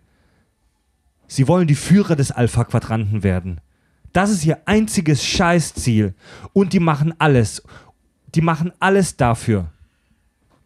Aber sie verraten Durak ja, ihre Durak eig- ja, aber nicht Dukat. Nein, also sie verraten nicht ihre, ihre eigene Kultur, um das Ziel zu erreichen. Also du merkst immer eine Charaktereigenschaft bei den Kardassianern, wo du sagst, okay, es ist ein Kardassianer. Die? Kardassianer sind ein super vielseitig Volk, gezeichnetes Volk und ich glaube, das mögen wir alle so an ihnen. Ja. Die sind nicht so schwarz-weiß wie viele andere Alien-Spezies.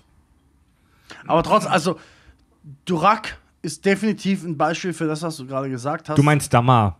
Oh, Der Nachfolger von stimmt, Gul Durak ist ein. Mathematiker. Der, der, Ma, der Nachfolger Dul- Du- Gul Dukats war Ah, Damar. scheiße. Damar. Ja, aber ähm, ähm, bei Jetzt ihm ist es hast du ihn definitiv voll aus so. dem Konzept Jetzt gebracht. hast du mich gerade so raus. Alter, ich habe erstmal meine Gedanken ordnen müssen. Durak. Ich dachte gerade, wer Gul ist Durak? Dukat ist definitiv nicht so, wie du es gerade gezeichnet hast. Sondern Doch. Er hat so er oft, er er so oft in Anführungsstrichen menschliche Szenen, humanitäre Szenen, ob sie gespielt sind oder nicht, ich weiß es nicht, aber nein, ich Naja, du- nicht als komplett Gul Nenn doch Dukat- mal ein konkretes Beispiel. Warte, ich, Gul Dukat, ich habe ein Beispiel. Also. Gul, Gul Dukat hat ja wahnsinnig lange, und das finde ich super interessant, Gul Dukat, der Führer des kardassianischen, der, des kardassianischen Militärs, jedenfalls lange Strecken der Serie Deep Space Nine. Also er war Nicht, nicht, des kompletten Militärs. ja, aber der war schon ein sehr hochrangiger militärischer Führer. Und Gul Dukat hat ja immer wieder betont, dass er eigentlich den Bajoranern, über die wir gleich sprechen wollen, gegenüber wohlgesinnt war und dass er alles Eben. nur getan hat, weil es sein musste. Also, ja, also doch, also jetzt musst du aber aufpassen, weil das eine ist diplomatisches Geschwafel Nein, nein, nein. und das andere ist einfach, was getan werden muss. Folgenlang, folgenlang versucht er sich zu rechtfertigen, er versucht es zurechtzubiegen, er erklärt, er, Er erzählt versucht sogar, zurechtzubiegen, das ist der Punkt. Er, Ja. er versucht, Ja, ja, ja. wie jeder Nazi-Verbrecher in den Nürnberger Exakt, Prozessen, exakt. das zurechtzubiegen. Exakt. Aber am Ende des Tages wäre er ein Nationalsozialist, im, äh, sozusagen, ja, Ja. de, dem das Leben des war. Nationalgalaxist. Ga- Nationalgalaxist. Es war ihm scheißegal, was mit den Ja, einzelnen aber er versucht es zurecht zu. Er, das, das, ist ja, das ist ja genau. Das ist das, was ich so geil finde. Das trifft's im Kern. Die Leute, die es gemacht haben, denken bis zum Schluss, die meisten jedenfalls, dass sie es wirklich für ihr Volk gemacht sie, sie denken, sie wären die Guten. Sie denken, sie haben es aus einem guten, nützlichen Zweck heraus gemacht. Ja. Komplett Gut, das, verblendet. das ist ja wohl. Komplett Verblendung, verblendet. Verblendung. Äh, er ist, äh, ich denke gerade drüber nach, National, Nationalsozialist trifft es ja nicht. Er ist ja eher ein Stellarsozialist. Ist doch scheißegal, wie der Begriff ist. Es geht um den Standpunkt. Okay, Leute. Jede Person ist doch von der Überzeugung oder von der, von der Ideologie seiner eigenen Regierung, dem er unterstellt ist, überzeugt und wird die mit allen Mitteln Also- vertreten wollen und rechtfertigen wollen. Ich glaube, dass alle Nicht-Tracker an dieser Stelle schon ausgestiegen sind. Selbstverständlich, Ich glaube, ich weg. glaube, dass für jeden Star Trek und speziell Deep Space Nine-Fan diese Folge ein absolutes Fest ist. Und ähm, ich möchte jetzt tatsächlich zu den Bajoranern kommen, denn jetzt können wir richtig über die Bajoraner sprechen. Bevor wir weitermachen, Farb, kannst du mal ein paar Pizzen reinhauen oder so? Die Bajoraner, die auch schon in The Next Generation auftreten und vorgestellt werden, Ja. die wir aber näher kennenlernen erst in Deep Space Nine, sind ähnlich wie die Trill sehr menschenähnlich. Die unterscheiden sich von uns Menschen so oberflächlich im Prinzip nur durch eine geriffelte Nase. Ja. Übrigens weiß man durch ähm, die Star Trek Titan-Romane, die ich gelesen habe, dass auch der Penis der männlichen Bajoraner geriffelt ist. Aber So viel, so viel nur am Rande. Dann da gibt es einen männlichen Bajoraner auf der Titan. Jetzt, Moment mal. Bedeutet das eine extra Stimulation oder? Ja. also die Frau, die darüber gesprochen hat, hat sich nicht darüber beschwert. Ja, Gut, das war mir klar, ja, aber ja. ist es jetzt ein Pluspunkt oder ist es einfach eine neutrale Bewertung? Ich glaube, das ist sexuell ein Pluspunkt. Okay. Und, und die Bajoraner ähm, werden grundsätzlich schon auf als fortschrittliche Spezies bezeichnet, die zu interstellaren Reisen fähig sind, die aber über 50 Jahre lang von den Cardassianern, über die wir gerade gesprochen haben, besetzt waren. Also die Cardassianer haben diesen Planeten übernommen, in ihre, Mhm. in ihre Kolonialmacht übernommen Mhm. und über 50 Jahre lang besetzt. Ja. Ja, die Serie Deep Space Nine fängt ja im Prinzip an dem Punkt an, wo diese Besetzung langsam aufgeweicht und äh, abge äh, abgebrochen wird. Oder abgebrochen wurde. Ja, Ja. und die sind durch diese Besetzung in ihrer Entwicklung aber zurückgefallen. Die Bajoraner sind Inwiefern zurückgefallen? Naja, also die, es gibt Folgen, wo schon angedeutet wird, dass die Bajoraner früher mal ein expansionistisches Volk waren, die fremde Sternensysteme besucht haben, aber durch dieses Trauma der Besetzung so ein jetzt eher so eingeigelt leben und eher so ein bisschen Ja, sich gut, sie die, fokussieren sich auf den Wiederaufbau. die, die im Prinzip regenerieren die sich jahrelang Ja. noch von dieser Besetzung. Müssen sie auch. Ja, ähm, die Bajoraner sind in ihrer ideologischen Einstellung stark religiös, ja. also sind, sind absolute, absolut gläubig. Ja. Ihre Religion ist ihnen wichtig, was Ja. sehr ungewöhnlich ist für eine Spezies im Star Trek-Universum. Also korrigiere mich, aber ich glaube, das hat man bei Star Trek vorher tatsächlich nie gesehen oder selten gesehen. Spontan würde ich zustimmen, ja. Also hat man selten gesehen, dass eine interstellare Spezies so stark auf ihre Religion fokussiert ist. Und es sind absolute Pazifisten. Das Nein. zum größten Teil. Nein, nein, nein, nein. Also Pazifismus das, war das, wäre einer der wenigen Eigenschaftswörter, die ich den Bajoranern nicht zuschreiben würde. Allein schon Ach ja, durch die Rebellion gegen die kardassianische Besetzung. aber das war eine kleine Minderheit. Also Also so die, klein ist diese Minderheit nicht. die, die, die Bajoraner beteiligen sich nicht am Dominionkrieg, über den wir später noch sprechen, haben sie auch nicht die Mittel dafür. Die Bajoraner sind super vorsichtig, die sind so ein bisschen wie jemand, dessen Selbstbewusstsein gebrochen wurde. Also es gibt, es, es, ein großes Thema bei Deep Space Nine sind ja diese Widerstandskämpfer, die Resistance. Ähm, K- äh, Commander Ki äh, Lieutenant Kira oder Commander Kira oder später auch sogar Captain Kira. Ähm, die hat sich, die war ja ein Widerstand, eine Widerstandskämpferin. Ja. Also, und das ist aber eher eine Ausnahme.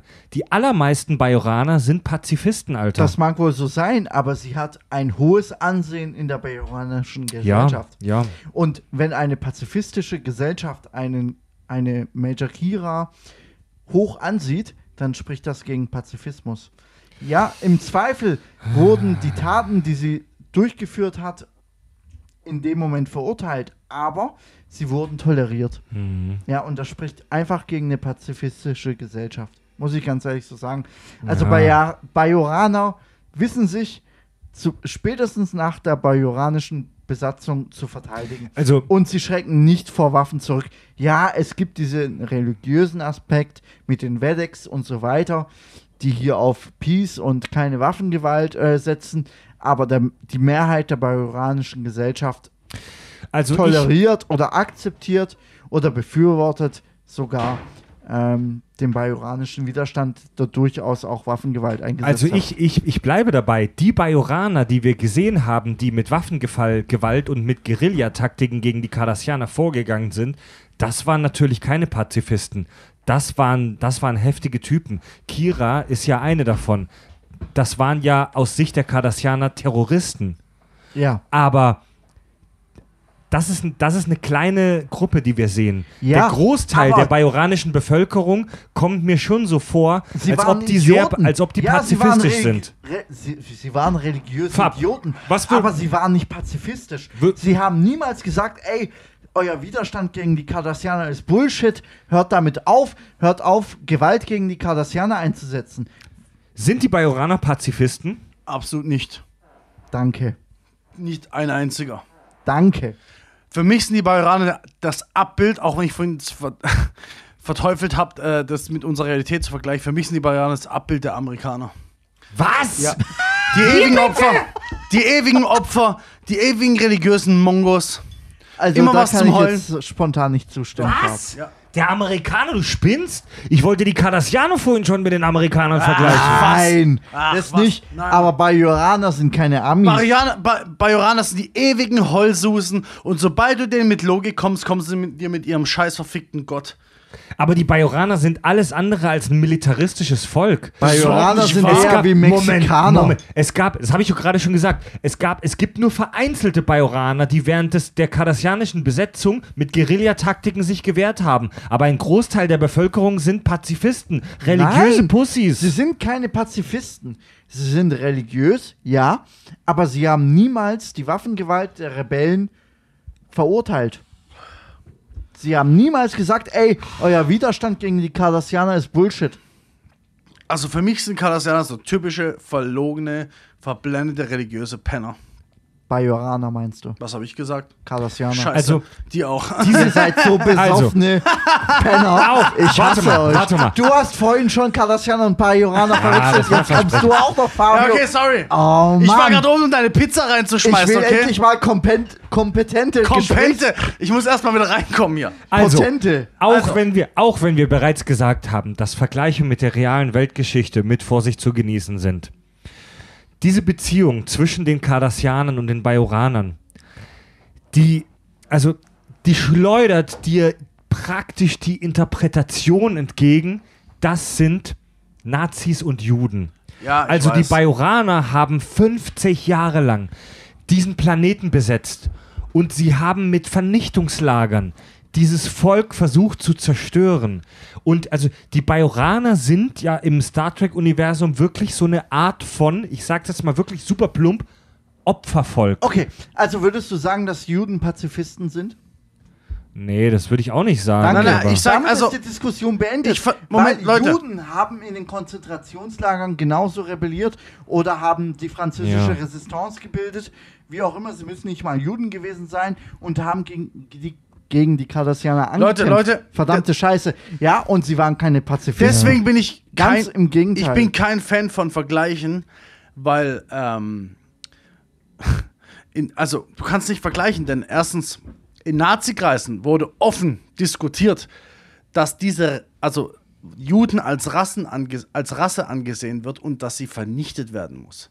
Das war bei den Cardassianern nicht der Fall. Ich, ich verstehe schon, ich verstehe schon, warum diese Para Parallelen mal Ja. so kurz gezogen werden. Aber wenn du sie wirklich, wenn du sie wirklich vergleichen willst, wirklich historisch, haben sie ähm, nur in der Form was damit zu tun, dass die eine die anderen also unterdrückt. Da könntest Ja. du genauso äh, Sklaventreiberei in den USA an äh, äh, fast benutzt. Also, Der wie Punkt, gesagt, worum es mir geht, ist, dass Bajoraner keine Pazifisten sind. Sind wenn sie wir nicht. Uns, Sind wenn wir sie uns nicht. darüber endlich einig sind, Fred, es dann sind können wir den Punkt aggressive, es sind aggressive religiöse Arschlöcher. Sie sind selbstbewusste Arschlöcher, die ihre Ideologie und ihre Selbstständigkeit mit allen Mitteln ja, zu okay. verteidigen Ihr habt, müssen. ihr habt mich überzeugt, okay. Ja. Danke. Äh, Zeugen Jehovas sind es. Bajoraner sind die Zeugen Jehovas des Universums.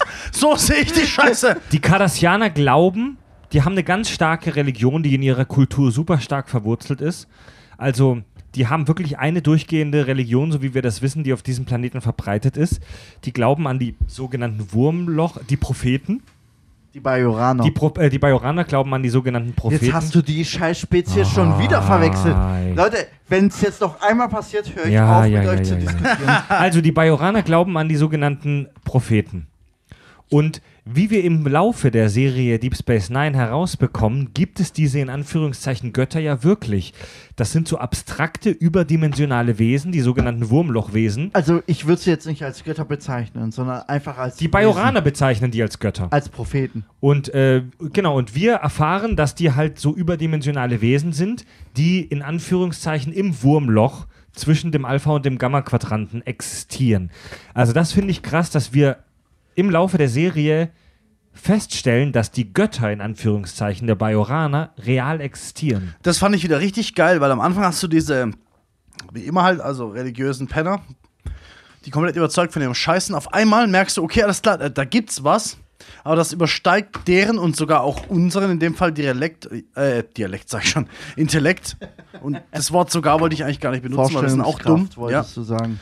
Und ähm, e- es erklärt ziemlich geil, wie es zu ihrer Religion gekommen ist. Aber es kommt aus, in Anführungsstrichen, aus der Realität, aus physikalischen, ähm, aus der, aus, Es hat aus eine Sci-Fi-Erklärung. Ja, es hat, exakt, es hat eine in, in diesem Universum reale physikalische Erklärung, die die Bajoraner komplett missverstehen. Ja. So wie Religion immer ist. Und das hat, das fand ich mega geil. Oh, ja, okay. Das ja, ist ja, schöne ja. Das ist interessant. Es ja. gewittert, es gibt einen Gewittergott. Verstehst du? Das mal 50.000 ist ein Bajoraner und ihr scheiß Wurmloch.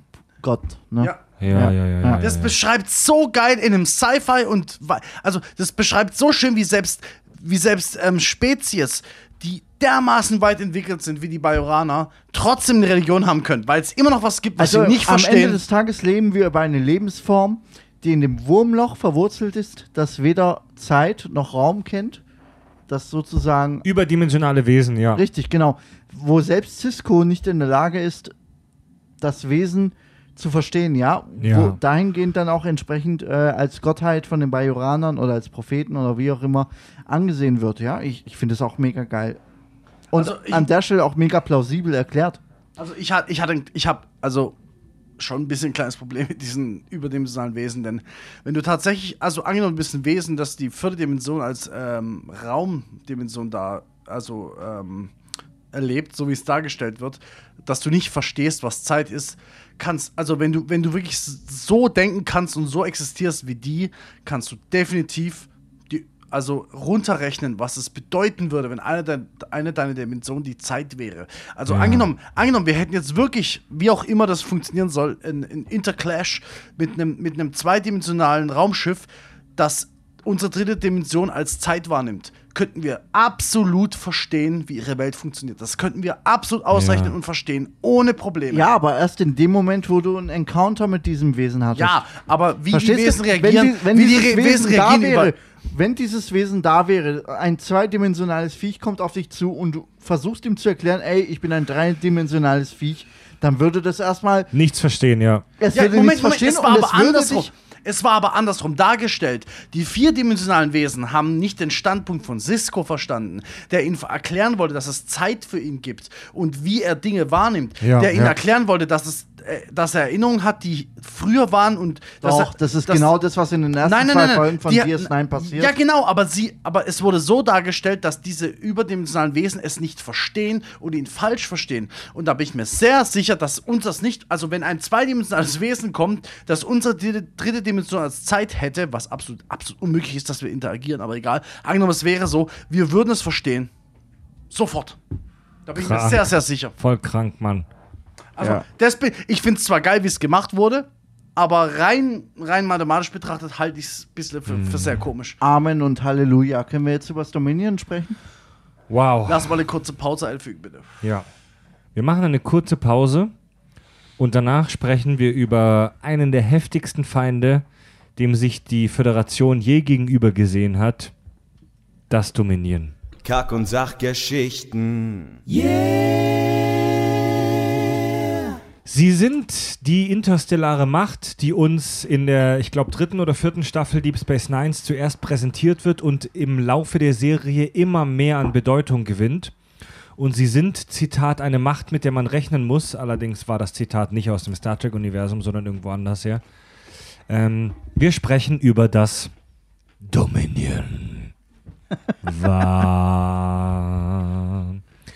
Das Dominion ist vielleicht einer der heftigsten und auch interessantesten Gegner, den die Föderation, die wir aus Star Trek kennen, jemals facen musste.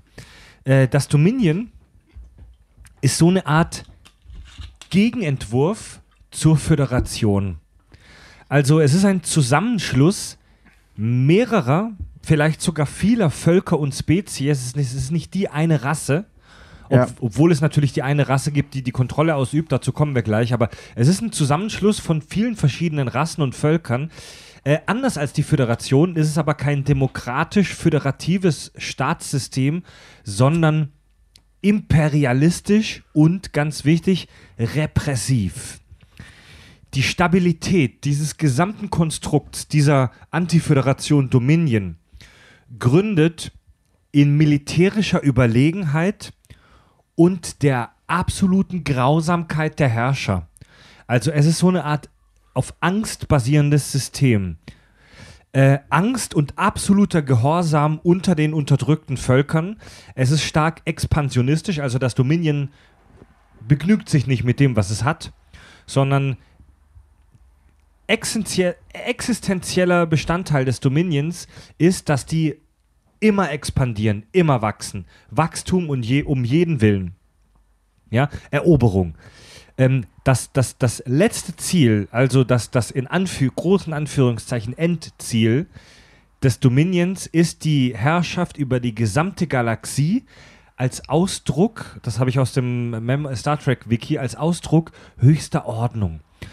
Also genau wie die Föderation streben sie die Ordnung an, aber nicht basierend auf Demokratie und auf Einigung, sondern aufgrund von Repressalien, Angst, militärischer Überlegenheit. Moment, also erstens mal, Demokratie und Ordnung widersprechen sich immens.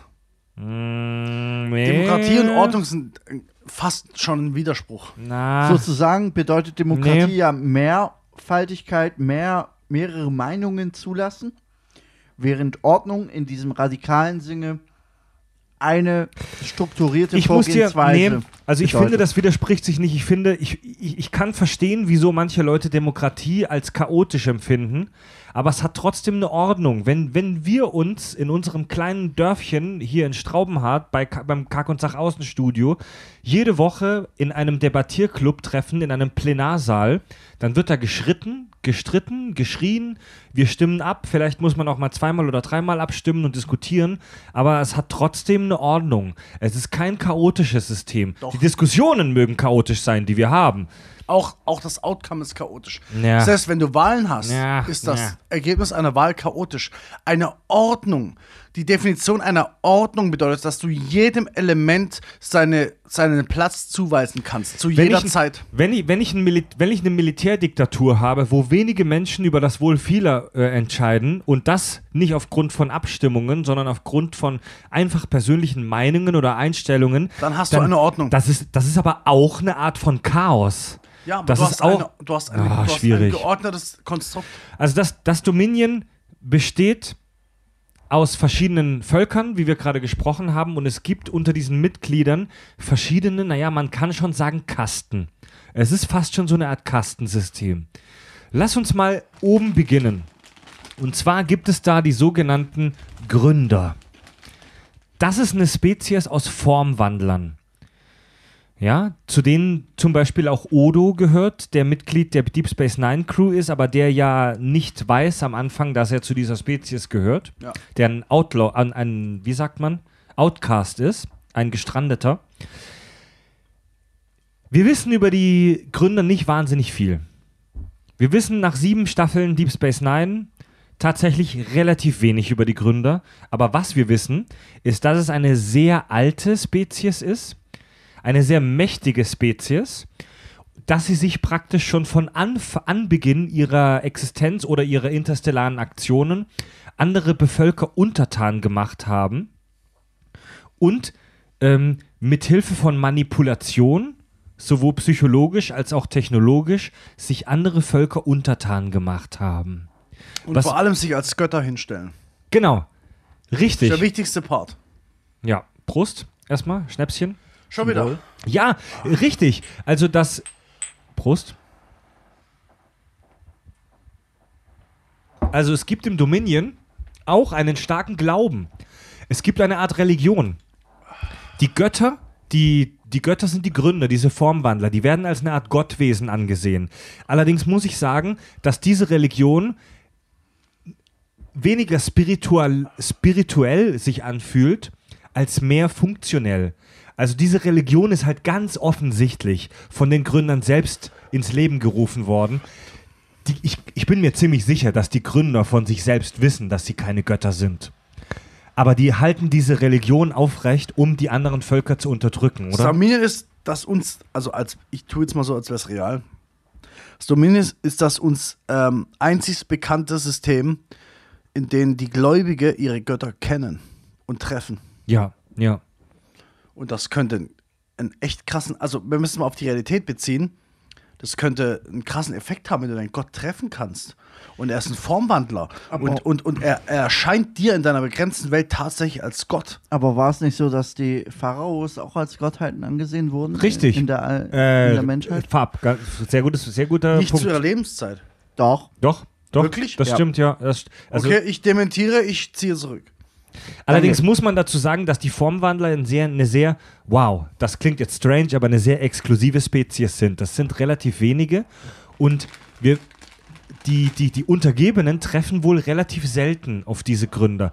Also es gab ein paar Jem'Hadar, über die wir gleich auch noch sprechen in der Serie, die zum ersten Mal auf einen Gründer getroffen sind und super geflasht waren von diesem Treffen, die gesagt haben, wow, jetzt weiß ich, es gibt sie wirklich. Okay, okay. Ja. Gut, aber das würde.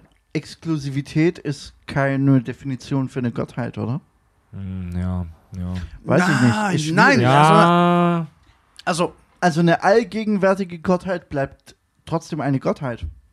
Verstehst du? ja, natürlich. Also, Also, Exklusivität, bloß weil ich Bekanntschaft mit einer Gottheit gemacht habe, ist kein Ausschlusskriterium. Gottheit ist immer Definitionssache. In meiner Welt ex existiert sowas sowieso nicht. Also Gottheit bedeutet ja, es hat irgendwelche Fähigkeiten oder Spezifikationen, die der Allgemeinheit nicht zur Verfügung stehen. Ja, und das ist zum Beispiel Formwandlung. Richtig. Genau. Genau. Also, Aber es ist jetzt, es ist bloß weil ich irgendeine Spezies treffe, die ein Formwandler ist, ist es prinzipiell noch keine Gottheit. nein, nein, nein. Nur, aber die, nur die Präsentation und die Macht, die sie ausübt, macht sie zur Gottheit. exakt, exakt. Die Tatsache, dass sie mehr, also zwei Spezies, die wir kennen, soweit ich weiß, dazu heranzieht, sie als Gottheit zu betrachten und auch ihre komplette Überlegenheit ähm, erscheint schon göttlich. Macht es schon realistisch, dass diese Spezies sie als Gott, Gottheit betrachten. Absolut. Das meine ich damit. Ja. Also ja. die, die Gründer wirken halt auch wirklich fast schon göttlich. Die sind Formwandler, also die sind in ihrer, so vermuten wir, in ihrer natürlichen Form einfach so ein bräunlicher Blob, so Masse, so Barbapapa-Style. Und Können sich aber halt auch verwandeln. Also die sind wirklich Form Shift, Shapeshifter. Sie bringen halt auch, also wie sie dargestellt werden, bringen sie halt auch diese typische Ruhe mit sich, diese, diese Überlegenheit. Egal was passiert, sie sind immer ruhig Ja. und haben immer eine Weisheit in der Tasche. Weißt Auf ihrem, auf ihrem Heimatplaneten gibt es eine sogenannte große Verbindung in so einem riesigen See voller Formwandler. Also die der haben größte Gangbang im, in der Galaxie. Also die, die können so eine Art äh, Hive-Bewusstsein herstellen, wenn sie sich miteinander verbinden. Wenn sie diese Verbindung verlassen, sind sie aber Individuen. Mega. Ja. Dann gibt es die erste Unterspezies, die Vorta. Die Vorta, die haben so, die haben so, so, so, so, die sehen auch humanoid aus, wie die meisten Leute bei Star Trek. Und die haben so Ohren, wo die Ohrläppchen an den, an das, an, den- an den Kiefer rangewachsen so sind. Muschelohren. So Muschelohren, ja. Ja. Ähm, die Worter sind laut ihrer eigenen Lore, also das, was die Worter über sich selbst glauben, ehemalige Baumbewohner und wurden dann von den, da gibt es so eine Art Gründungsmythos, dass die Worter von den ähm, Gründern errettet wurden und ihnen dann ewige Treue geschworen haben. Die Worta sind im Dominion-Imperium die Administratoren und die Diplomaten. Also das sind die Leute, die für die Gründer die Scheiße am Laufen halten. Die Repräsentanten. Ja. das sind so ein bisschen die Offiziere. Ja, der Offiziersclub. ja richtig, ganz genau. Repräsentanten. Offiziere, hohe Beamte. Ja. Ja. Und die, die, die wurden wohl tatsächlich von den Gründern, also ich habe es schon gesagt, die Gründer haben wohl auch bionische Techniken benutzt, um ihre Untergebenen zu verbessern. Und die Worta werden geklont. Die Worta werden von den Gründern wirklich einfach nur benutzt, um, um, um, ihren, äh, um ihren Zwecken zu dienen. Deswegen sind sie, weil sie oft Diplomaten sind, immun gegen die meisten Gifte, weil Diplomaten vergiftet man gerne. Wir wissen über sie, dass sie schlechte Augen und schlechten Geschmackssinn haben, weil das wohl unwichtig ist für das, was sie tun. Äh, sie sind unkreativ, Kreativität und Musikalität wurden ihnen abtrainiert. Sie haben aber einen guten Gehörsinn, sodass sie hören können, was hinter ihrem Rücken gesprochen wird. Schön. Was, was kann man über die Worte noch so sagen? Das ist eine gute Frage. Das sind halt sie, so- ähm, sie, sie treten immer unglaublich, wie soll, wie, was, wie soll ich sagen, unglaublich ähm, Souverän. souverän, exakt, souverän. Sie treten Charismatisch. charismatisch und souverän. Und sie sind nett. Sie sind nett und wortgewandt. Ja. Charismatisch, souverän. Genau das, das ist genau das richtige Wort. Und man mag sie, man mag sie eigentlich. Man mag sie eigentlich. Man, manchmal Ja. mitleidet man sie sogar ihres ähm, Schicksals. Mhm. Besonders un, äh, unser Lieblingsworter, der Schauspieler, der bei Veyun. Veyun Oh, von dem habe ich ihn auch ähm, der, der wirklich in, jeden, in jeder Dreckspezies schon aufgetreten ist. Ähm, es, Der, es der Schauspieler Veyun, ich weiß seinen Namen gerade nicht, ist, glaube ich, einer der Schauspieler, der mitunter den Rekord hält bei den meisten Star Trek Ja. Gastauftritten. Zu Recht. Der taucht in jeder Scheiß-Serie als genauso, irgendein Alien genauso auf. ist sein deutscher Sprecher, äh, tritt zum Beispiel tausendfach bei, also was heißt tausendfach ist verlogen, aber sehr oft bei ähm, äh, drei Fragezeichen auf zum Beispiel, deswegen habe ich ihn wiedererkannt.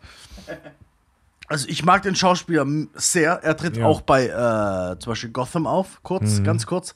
Ich mag den Schauspieler sehr, der macht seine Sache immer richtig gut und Veyun ist ein geiler Charakter. Er ist treu bis in den Tod und ich glaube, ich glaub, er verreckt fünfmal oder so. Also es gibt bestimmt fünf Inkarnationen von Veyun in der Serie. Der wird immer wieder geklont. Immer wieder wird er geklont, weil er der Beste ist.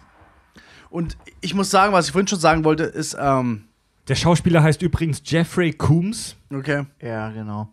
Also, was ich vorhin schon sagen wollte, ist, für die genialste äh, Spezies-Erfindung für mich im kompletten Star Trek-Universum waren die Borg.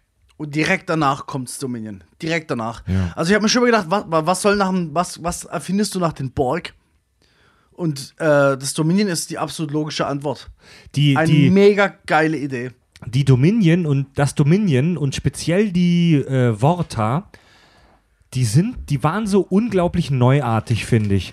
Weil bis die, die Überfeinde, die wir bisher präsentiert bekamen, am, in der Original Series waren es die Klingonen, das war halt das plumpe Wikinger-Kriegervolk. Bei der Next Generation bekamen wir als Überfeinde die Borg präsentiert, die Bienen, die Bienenstaatartigen ähm, ähm, Superkommunisten.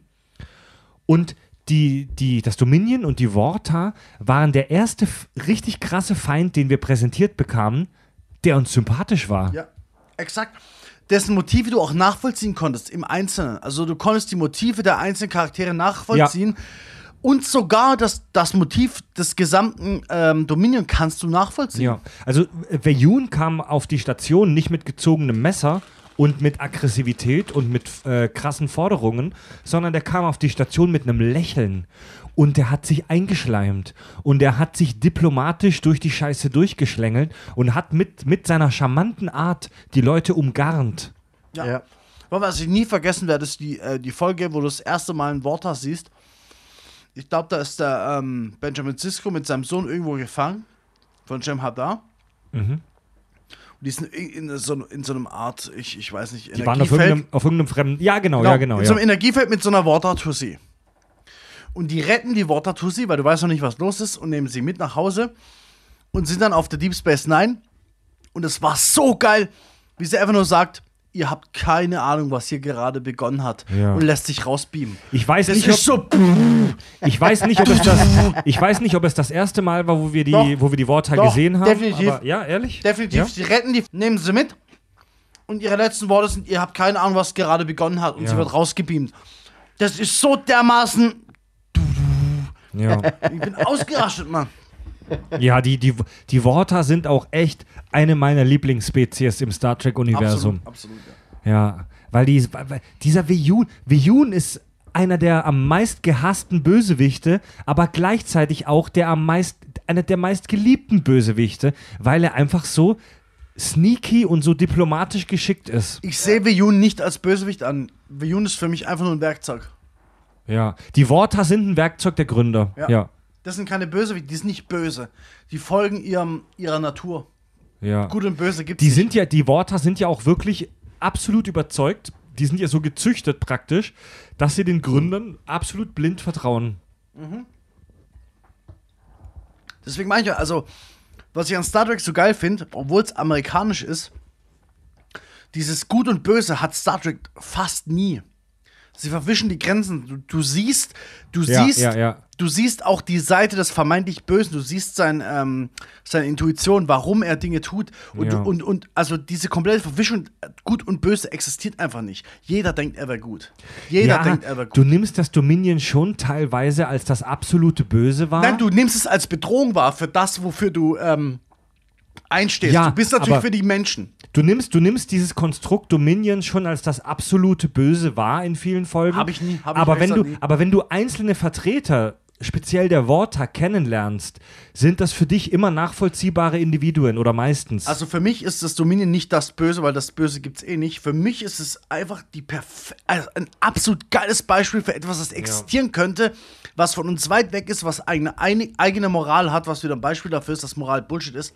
Und ähm, es ist für uns, also natürlich, wenn du es dir anschaust, bist du für die Menschen. Du bist Ja. natürlich bist du auf der Seite der Menschen, logischerweise. Und deswegen empfindest du ähm, das Dominion als das Böse oder als die, Be- aber ich empfinde es als die Bedrohung für unsere Spezies, aber ich empfinde sie nicht als böse. Das Dominion ist nicht böse. ja. Ist es nicht. Die sind halt so, die sind halt so eine ehrgeizigere Variante des, der Föderation. Nein, das Dominion hat eine eigene Natur. Und die Natur heißt, sich auszubreiten, weil sie glauben, sie haben das Recht darauf. So wie es viele geglaubt haben, auch in unserer Geschichte.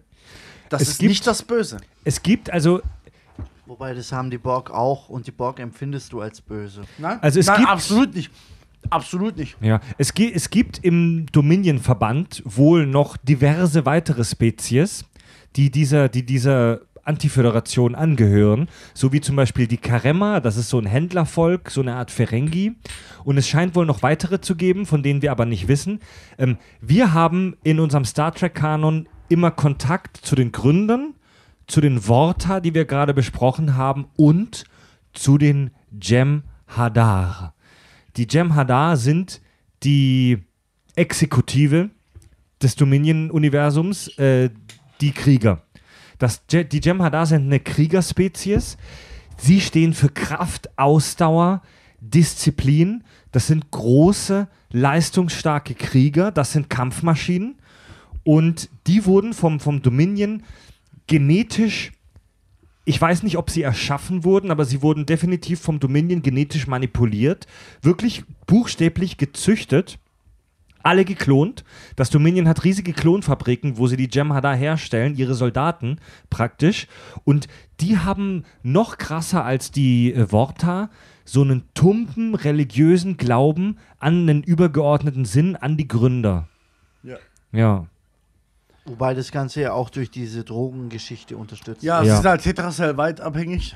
Das ist eine krasse Idee. Also die, Ich habe das gerade so deut- deutsch ausgesprochen. die es Gründer, geht. also die, die Gründer. Die Gründer haben die Jem'Hadar genetisch so manipuliert, dass sie von einem Stoff, der als Kitracell White bekannt ist, abhängig sind. Die haben die abhängig von Crack gemacht und das aus zwei Gründen. Erstens, das Kitracell White macht sie leistungsfähiger und aggressiver. Und zweitens, das macht sie abhängig von den Gründern. Die Gründer liefern ihnen dieses Ketracell White. Die, die, die Jem'Hadar sind extrem homogen, also da gibt es keine Individualität, die sind sich alle sehr ähnlich. Da gibt's, da bei den Jem'Hadar gibt es nicht den einen, der so ist, den anderen, der wieder einen anderen Charakter hat. Die sind super homogen, das sind wie gezüchtete Soldaten. Einer sieht aus wie der andere und agiert auch wie der andere. Eine krasse, steile Hierarchie. Und die sind wirklich buchstäblich biologisch abhängig von dieser Drogenversorgung durch die Gründer. Was eine kranke, geniale Idee eigentlich. Mega. Mega krass, ja. Dafür liebe ich Star Trek. Ich liebe Star Trek für die Ideen, die sie mir zeigen, die ich selber noch nicht hatte. Weißt du, was ich meine? Ja. Dieses, dieses, ja Mann, krank, klar. Dass die alle wie Menschen aussehen, wie Masken, das lassen wir uns mal dahingestellt. Das, das ist, es ist halt, wie es ist bei Star Trek. Ja, Aber diese, diese Ideen, besonders ähm, sozial, Sozialideen, sozialgesellschaftliche Ideen, die die vorbringen, sind so genial. Dafür liebe ich Star da, Das ist der Grund, warum ich Star Trek wirklich liebe. Nicht wegen der Authentizität von irgendwelchen Aliens. Bullshit. ich liebe Nein, Star darum Trek. geht's auch nicht. Ja. Ich liebe Star Trek für seine Ideen. Mhm. Und Dominion ist eins der besten Beispiele dafür. dafür lieben wir die Science Fiction ja insgesamt. Ja. Ja. saufen erstmal einen Schnaps, komm. Also langsam wird's echt hart, Freunde. Ich Ne? bin fertig, Leute. Was, halt, wa- was haltet ihr denn jetzt von meiner, von, meiner, von meiner These oder von diesem Ausspruch? Das Dominion ist im Prinzip unbesiegbar. Quatsch, purer Quatsch. Im Star Trek-Universum ist es Quatsch. Also wir haben am Ende des, der, also Major Spoiler, am Ende gewinnt die Föderation, aber auch knapp. Die Föderation führt einen echt kranken und krassen und verlustreichen Krieg gegen das Dominion. Und auch mit Momenten, wo sie wirklich kurz davor sind oder es auch tun, gegen ihre eigene Ethik zu handeln. Ja. das sei nur kurz erwähnt, unsere Lieblingsfolge In the Pale Moonlight im fahlen Mondlicht, in der Benjamin Sisko seine eigenen moralischen Werte verwerfen muss, um einen Schlag gegen das Dominion zu erreichen. Genauso wie es schon bei BK war, wo sie, wo sie kurz davor waren, ein Virus in die Borg einzuführen. Ja. Und ein Genozid. äh, Also wir, haben es hier mit einem, das Dominion ist ein absoluter Übergegner, den wir präsentiert kriegen. Das ist ein riesengroßes Imperium. Das, was wir vom Dominion sehen, die sind ja weit entfernt, ne? Also das Dominion lebt im Gamma-Quadranten, in Ja. einem völlig, in einem super entfernten Bereich der Galaxie. Dem die Voyager komischerweise niemals über den Weg. Ja, da, tatsächlich, merk, recht merkwürdig, ne?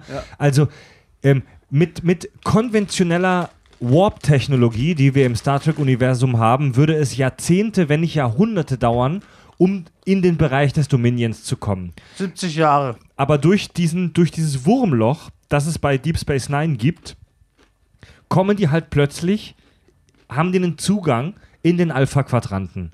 Ja. Das bedeutet, wir sehen vom, vom Dominion-Imperium auch nur einen kleinen Teil.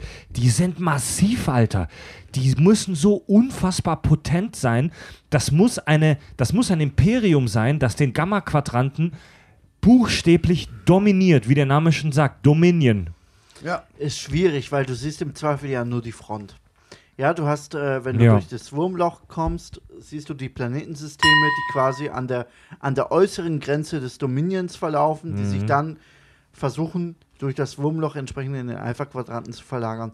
Du weißt nicht, wie tief sie tatsächlich im äh, Gamma-Quadranten verankert sind. Aber es muss Sie müssen natürlich eine gewisse Macht haben. Da bin ich vollkommen bei euch.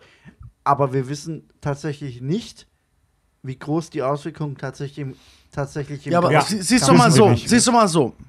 Wären sie nicht so groß, wie wir, da, wie wir gerade davon ausgegangen sind, also Fred und ich, warum zerstören sie nicht einfach das Wurmloch, um Bedrohung von außen abzuschirmen?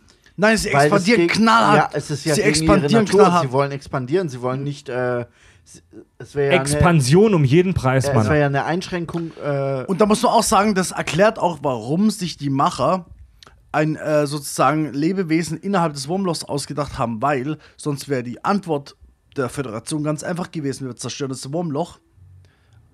Physikalisch möglich oder nicht, ist jetzt egal. Im, im, im, äh, Star Trek-Universum ist es definitiv machbar. Und dann wäre dann es vorbei gewesen. Es gab, es gab bei Deep Space Nine, wenn ich mich nicht irre, die Diskussion, Ja. ob man das Wurmloch nicht Exakt. zerstört, aber Exakt. dadurch würde man diese, diese vieldimensionalen Wesen, die Propheten, äh, gefährden. Exakt. Und ohne die wäre die komplette Story hätte keine Hand und Fuß. ja. Auch wenn du, also äh, hättest du da tatsächlich ein Wurmloch, könntest du erstens mal nicht so daneben Das ist parken, krass, das tun. Zweitens würde das Wurmloch nicht auf und zu gehen. Und drittens könntest du es nicht einfach so zerstören. Aber lassen wir das mal beiseite. Das Im Star so Trek-Universum ey. wäre es möglich und deswegen mussten, also ich könnte mir fast schon vorstellen, dass die Macher von Anfang an gesagt haben: hey, wir müssen uns ein, ein, eine Ausrede ausdenken dafür, dass das Wurmloch nicht zerstört wird. Ja. Und ich könnte mir vorstellen, dass das der Start der ganzen Bajoraner-Pisse war. Stell dir vor, du bist ein Land, das von den Nazis angegriffen wird und du könntest es nur dadurch verhindern, indem du Gott tötest.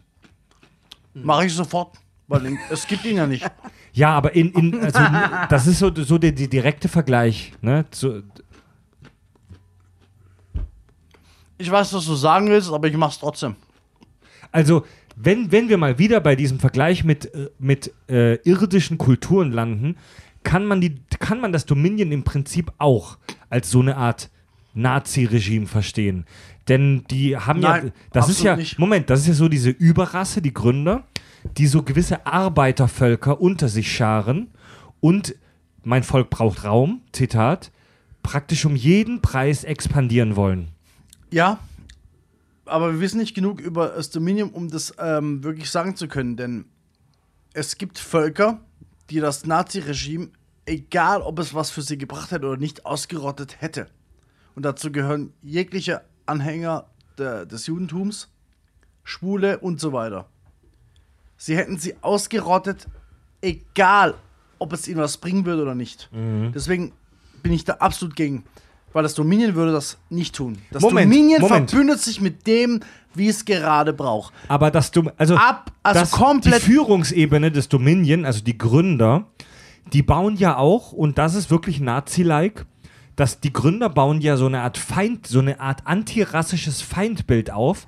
Die, äh, die verteufeln ja die Solids, wie sie das nennen, die Nicht-Formwandler. Also die, die, die, die Gründer verteufeln alle Spezies, die nicht wie sie sind. Das mag Rassismus sein, aber du kannst es nicht mit dem Nationalsozialismus vergleichen. Geht nicht. Bin ich bei. Fabio, ja. Ja, der, der Vergleich ist tatsächlich relativ schwammig. Ja. Nationalsozialismus, das ist, also, was die meisten erkennen, ist so Hitler mit der Frisur und dem Bart und Leute, die immer st- steif sind und, und, und immer dumm gelaunt, aber das ist ja nicht, was der Nationalsozialismus verkörpert hat.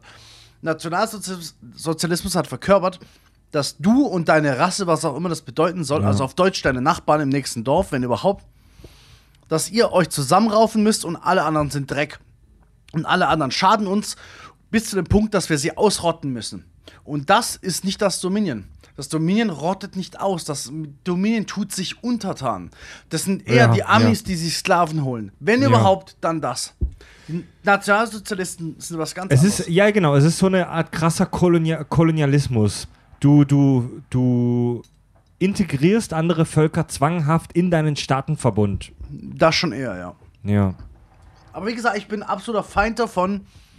Auch wenn es immer, wie gesagt, wir hatten schon so viele kranke Scheiße in, in, unserer, äh, in unserer Historie, sag ich, mal- sag ich mal, dass du immer irgendwas findest, womit du es vergleichen kannst. Aber Ja. ich bin ein Feind davon. Einzelne Punkte, ja, Ich bin ja. ein Feind davon, sowas einfach zu vergleichen. Ja, das Dominion ist definitiv was völlig Neues. Eben, eben, Ja. Eben. Es ist ja nicht so, dass wir, dass wir einen Nazi-Staat hatten, die Juden als Untertan hatten, die wiederum Zigeuner als Untertan hatten und die haben alle funktioniert. Ja, ist das stimmt, Was, das das, stimmt. das wäre ein Äquivalent, egal wie krank sich gerade anhört, aber das wäre ein Äquivalent. Purer Schwachsinn. Man könnte das, man könnte das eher als so eine Anal Analogie, ich hoffe, ich lehne mich nicht zu weit aus dem Fenster, auf das britische Commonwealth sehen. Weißt du, die, die Briten zu ihrer Hochzeit hatten ja auch überall auf der Welt die Kolon ihre Kolonien, in Indien, in Afrika, in anderen äh, Teilen der Welt, wo sie praktisch ein externes Volk für sich haben arbeiten lassen, um sich selbst weiterzubringen. Ja, es, es, es, es tut mir, Fred, es tut mir fast schon leid, dass ich dir die ganze Zeit widersprechen muss, aber auch das stimmt nicht, weil. ja ich suche halt krankhaft diese Vergleiche. Ja, und deswegen sage ich, es ist Schwachsinn, weil was die, was die Engländer gemacht haben, ist dort einzufallen, die Wichser zu versklaven, sie wie Dreck zu behandeln und im Prinzip für nichts, für absolut nichts im Endeffekt. Doch, zum eigenen Wohlstand. Nein, eben nicht. Das hat nicht zu ihrem Wohlstand geführt. Natürlich. Das hat zum Zusammenbruch. Alter, Das die, hat- die Briten haben Tonnen, Milliarden tonnenweise Tee und andere äh, Güter von ihren Kolonien importiert, damit sie selbst eine schöne Tea Time haben können. können. Ja, und wo sind sie jetzt? Der Ja. Endeffekt Ja, jetzt. war Es der ja Zusammenbruch des aber Commonwealth. damals, Ich rede ja nur von der Idee, von dem Vergleich, verstehst du? Ja, ist aber nicht der Fall. Denn die, aber damals waren sie eine Weltmacht. das Dominion hat zwei Rassen, von denen wir definitiv wissen, dass der Fall ist. Fall ist hart unter sich, religiös. Das ist nicht vergleichbar. Ich weiß, was du machen willst, Fred, aber Ja. es ist damit nicht vergleichbar. Weil du würdest, das würde bedeuten, dass die Inder die Engländer als religiöse Gottheiten anerkannt haben. Hm. Und das ist definitiv nicht der Fall. Ich, Ja, okay, ja, ich, ja, Ich will ja, jetzt nicht ja, der ja. Wichser sein, der hier den Spaß rausnimmt, aber es stimmt halt einfach nicht. Bist du halt aber. Ja, Ja. ich weiß. Ich weiß. Es sind ja nur so, so vage Vergleiche, ne?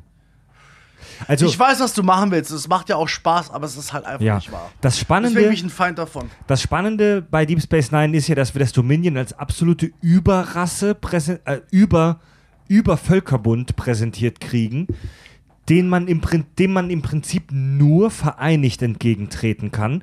Und wir haben aber bei Deep Space Nine das Problem, dass die Völker des Alpha-Quadranten sich nicht einig sind.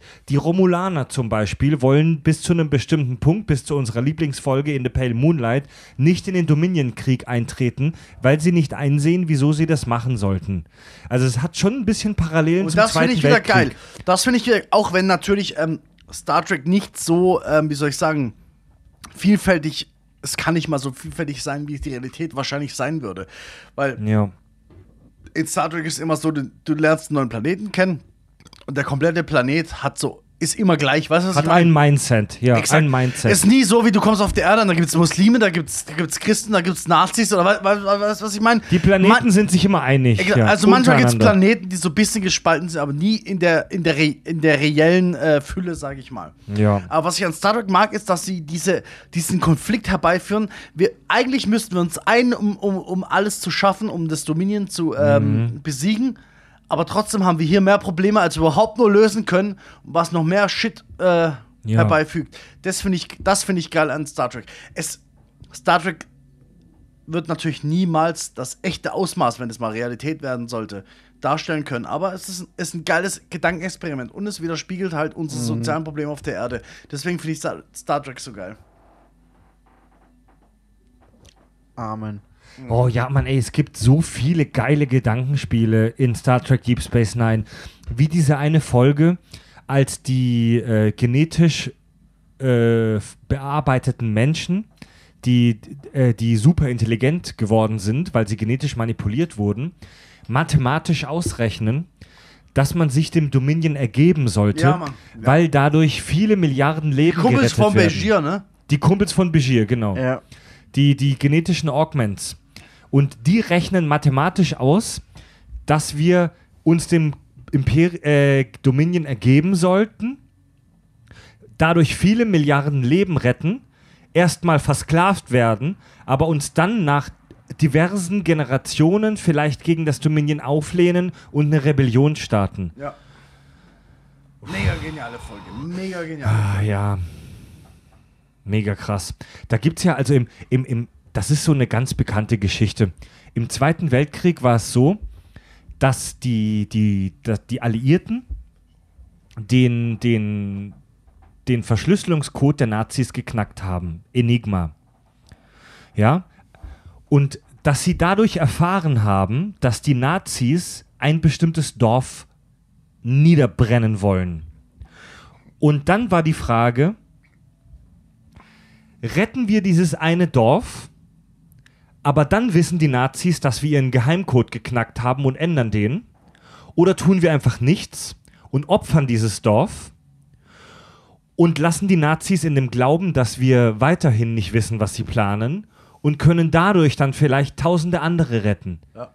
Und dieser Gedanke wird ja auch bei Star Trek äh, zum aufgegriffen zum Beispiel. Ja. Ich sag immer, wenn du wirklich, Kranker Scheiß, Mann. wenn du wirklich, also wenn wir es mal wieder zurück in die Realität holen, wenn du ein General in dieser, in dieser ähm, Lage bist, was machst du? Mhm. Die meisten, also ich, ich behaupte jetzt einfach, dass die meisten tatsächlich Akt, also Aktionismus zeigen würden. Also sie würden einfach sofort dieses Dorf retten, Ja. Aber den Krieg vielleicht damit verlieren. Was moralisch ja auch definitiv die richtige Entscheidung wäre. Ja, aber Moral, wie ich es ja schon Ja, tausendmal das musst gesagt du habe, in der Perspektive sehen. Nee, aber genau, genau das ist, moralisch ist es richtig, das zu tun. Es ist auch ethisch. Ethisch Moment. nicht. Es ist auch ethisch eine Diskussion. Es ist nur utilitaristisch richtig.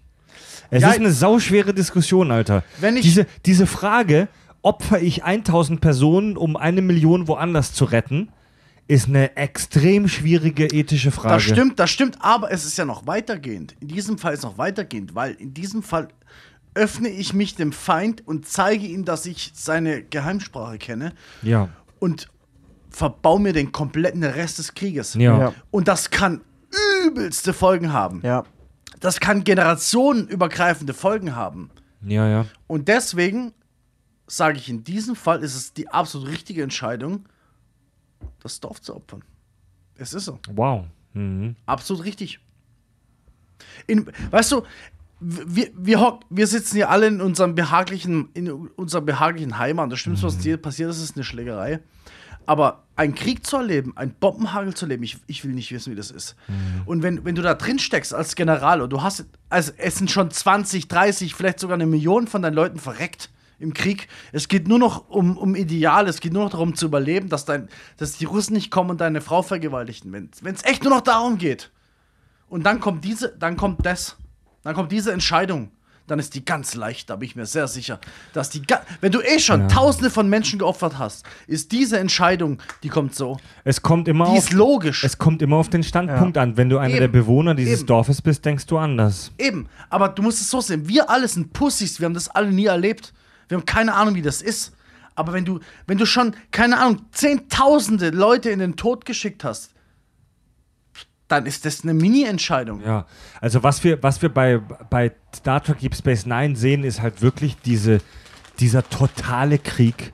Und zwar nicht auf einer nationalen Ebene, sondern auf einer galaktischen Ebene. Der ganze Alpha-Quadrant brennt ja praktisch. Ja. Was ja auch Bullshit ist, aber egal.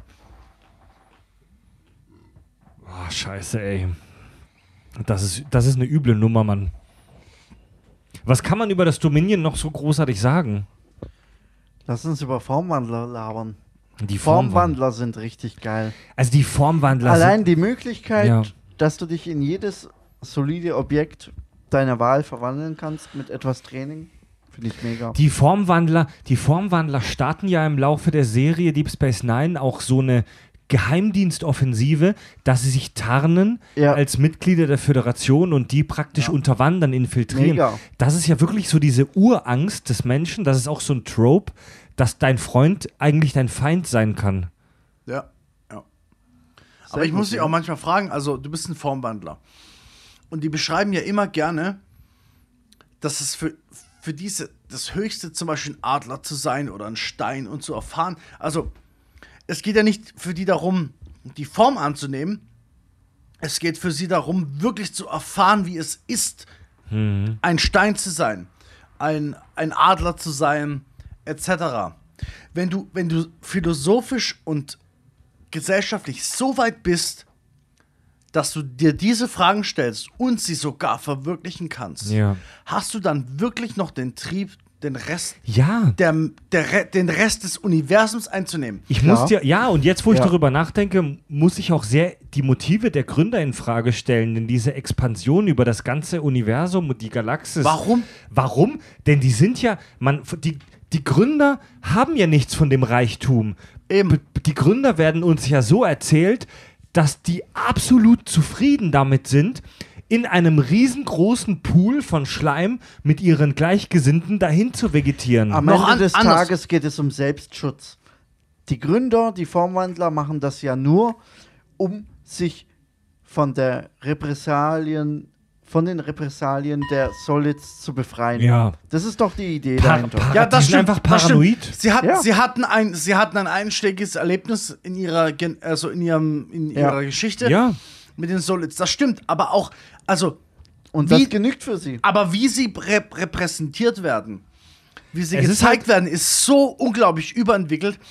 Und also wäre ich ein Gründer, und das, das sagt ja auch Odo, das sagt auch die mit Odo interagiert hat, es wird immer wieder erwähnt, das Größte für die ist es einfach rumzureisen und ähm, die anderen Wesenszustände andere Wesen zu erfahren. nachzuahmen. wobei das auch ein bisschen äh, die Masche ist, um Odo zu äh, verführen.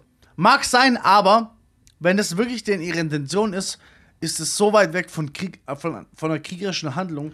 Und wenn Das wenn ist genau die Masche um, Obo, um Odo, um, um Ich weiß nicht. Ding ich weiß nicht. Ja, die, die Gründe werden halt, werden halt beschrieben als der klassische Fall von gebranntes Kind. Also es, es gibt ein paar Stories in Deep Space Nine, wenn ich mich nicht irre, wo erzählt wird, dass die Gründer ähm, früher Opfer von Repressalien, von Rassismus waren. Und die Gründer fahren halt aus ihrer paranoiden Einstellung heraus die Taktik, Verteidigung durch Angriff. Hey, bevor uns irgendjemand ähm, wieder diskriminiert oder angreift, machen wir einfach alle anderen Arschlöcher platt. Das ist so, für mich ist das so die maximale Extrapolation von Trotz. Ja. Aber rein politisch betrachtet waren sie so oft im Vorteil, dass sie sich das überhaupt nicht hätten antun müssen. Ja. Man hätte Friedensverträge schließen können und trotzdem so dermaßen im Vorteil sein können. Ohne jegliche, ohne jegliches die, Risiko. Grün, die Gründer sind halt auch wirklich maximal, ähm, maximal egozentrisch, ähm, wenn nicht narzisstisch. Also die Gründer sind ja wirklich. Narzisstisch definitiv. Die Gründer sind eine Minderheit. Das ist eine kleine exotische Spezies, die auf einem Planeten in einer Pfütze lebt. Und die unterjochen ganze Spezies, die machen sich Teile der Galaxis untertan, bauen sie um zu äh, Sklavenrassen, um praktisch ihren Standpunkt in der Galaxis klar zu machen. Äh, dieses, dieses, dieses ganze Commonwealth des Dominions, da gibt es ja wirklich nur eine einzige Gruppe, nur eine Bevölkerungsgruppe, die profitiert und das sind die Gründer. Alle anderen sind nur Dienstleister. ja. Das, die, die, die Worter, die Jem'Hadar, die Keram, alle anderen Mitglieder des Dominions, von denen wir in den Serien nichts sehen, weil sie vielleicht äh, nicht, äh, nicht potent genug sind, von denen sehen wir gar nichts. Die machen sich ganze Spezies untertan, einfach nur, um sich zu verteidigen. Ja, aber wie gesagt, egal wie krank es ist, kann ich trotzdem mit aller Sickness, ähm, äh, wie soll ich sagen, das Motiv der Gründer nachvollziehen, ist, dass es reine Selbstverteidigung ist. In komplett, Ja. in komplett psychopathischer so eine, Art und so Weise. eine, ja, auf eine psychopathische, paranoide Ja. Art, Ja. ja, ja. Ja. Und wie gesagt, wie ich es immer sage, gut und böse existiert nicht.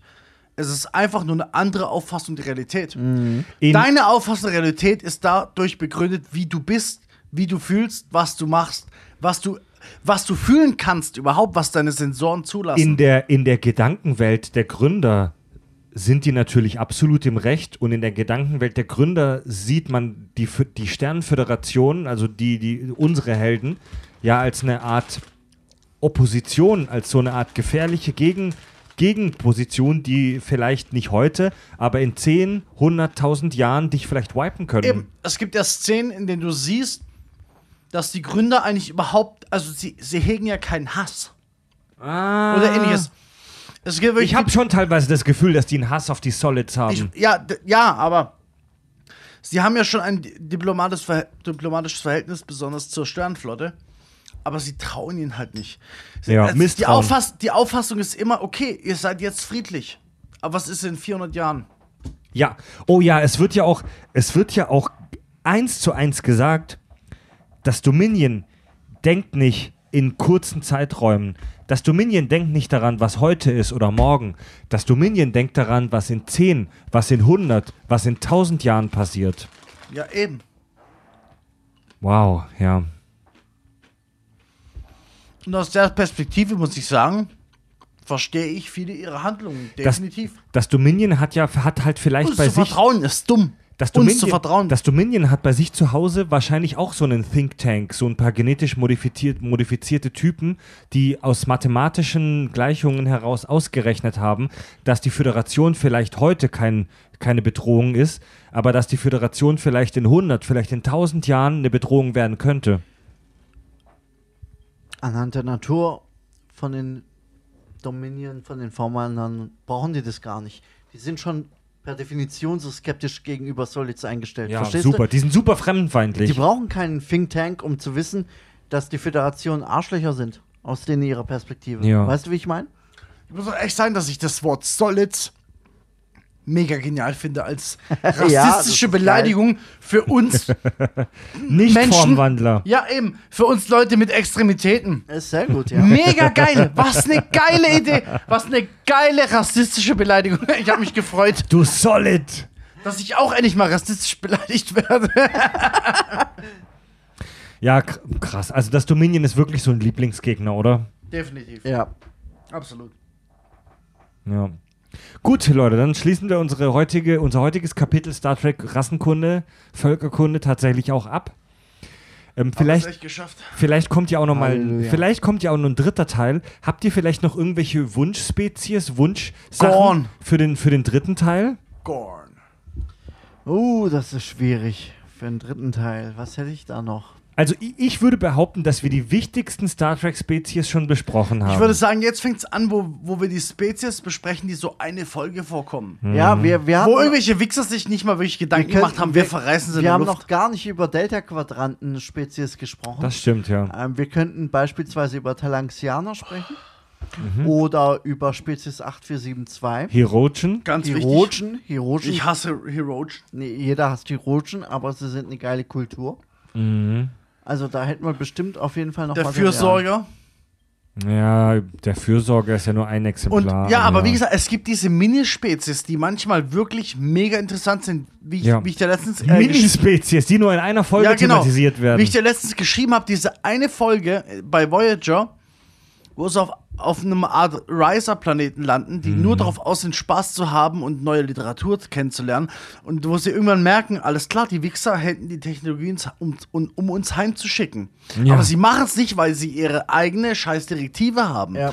Eine meiner absoluten Lieblingsfolgen Oh von, ja. von Was- Voyager. Was ich auch sehr geil finde oder was ich geil fände, wäre mal eine Diskussion über Hologramme als Oh. Spezies. Oh, Oh, ja. Da sind wir, Oh ja. da sind wir aber im Prinzip wieder beim Thema Roboter und künstliche Intelligenz. Scheiß drauf, wir müssen über Hologramme im Star Trek-Universum mal sprechen. Ja, auf jeden Fall. Ja, sehr gut, sehr, sehr gut, Leute. Schön, dann machen wir für heute Feierabend und äh, schließen die Mikros. Und wir hoffen, ihr hattet auch mit dieser Folge Spaß. Wenn ihr das bis zum Ende gehört habt, seid ihr echte Star Trek-Fans oder ihr wart echt interessiert an der Lore. Oder ihr seid eingeschlafen und liegt halt noch auf der Couch. Ja.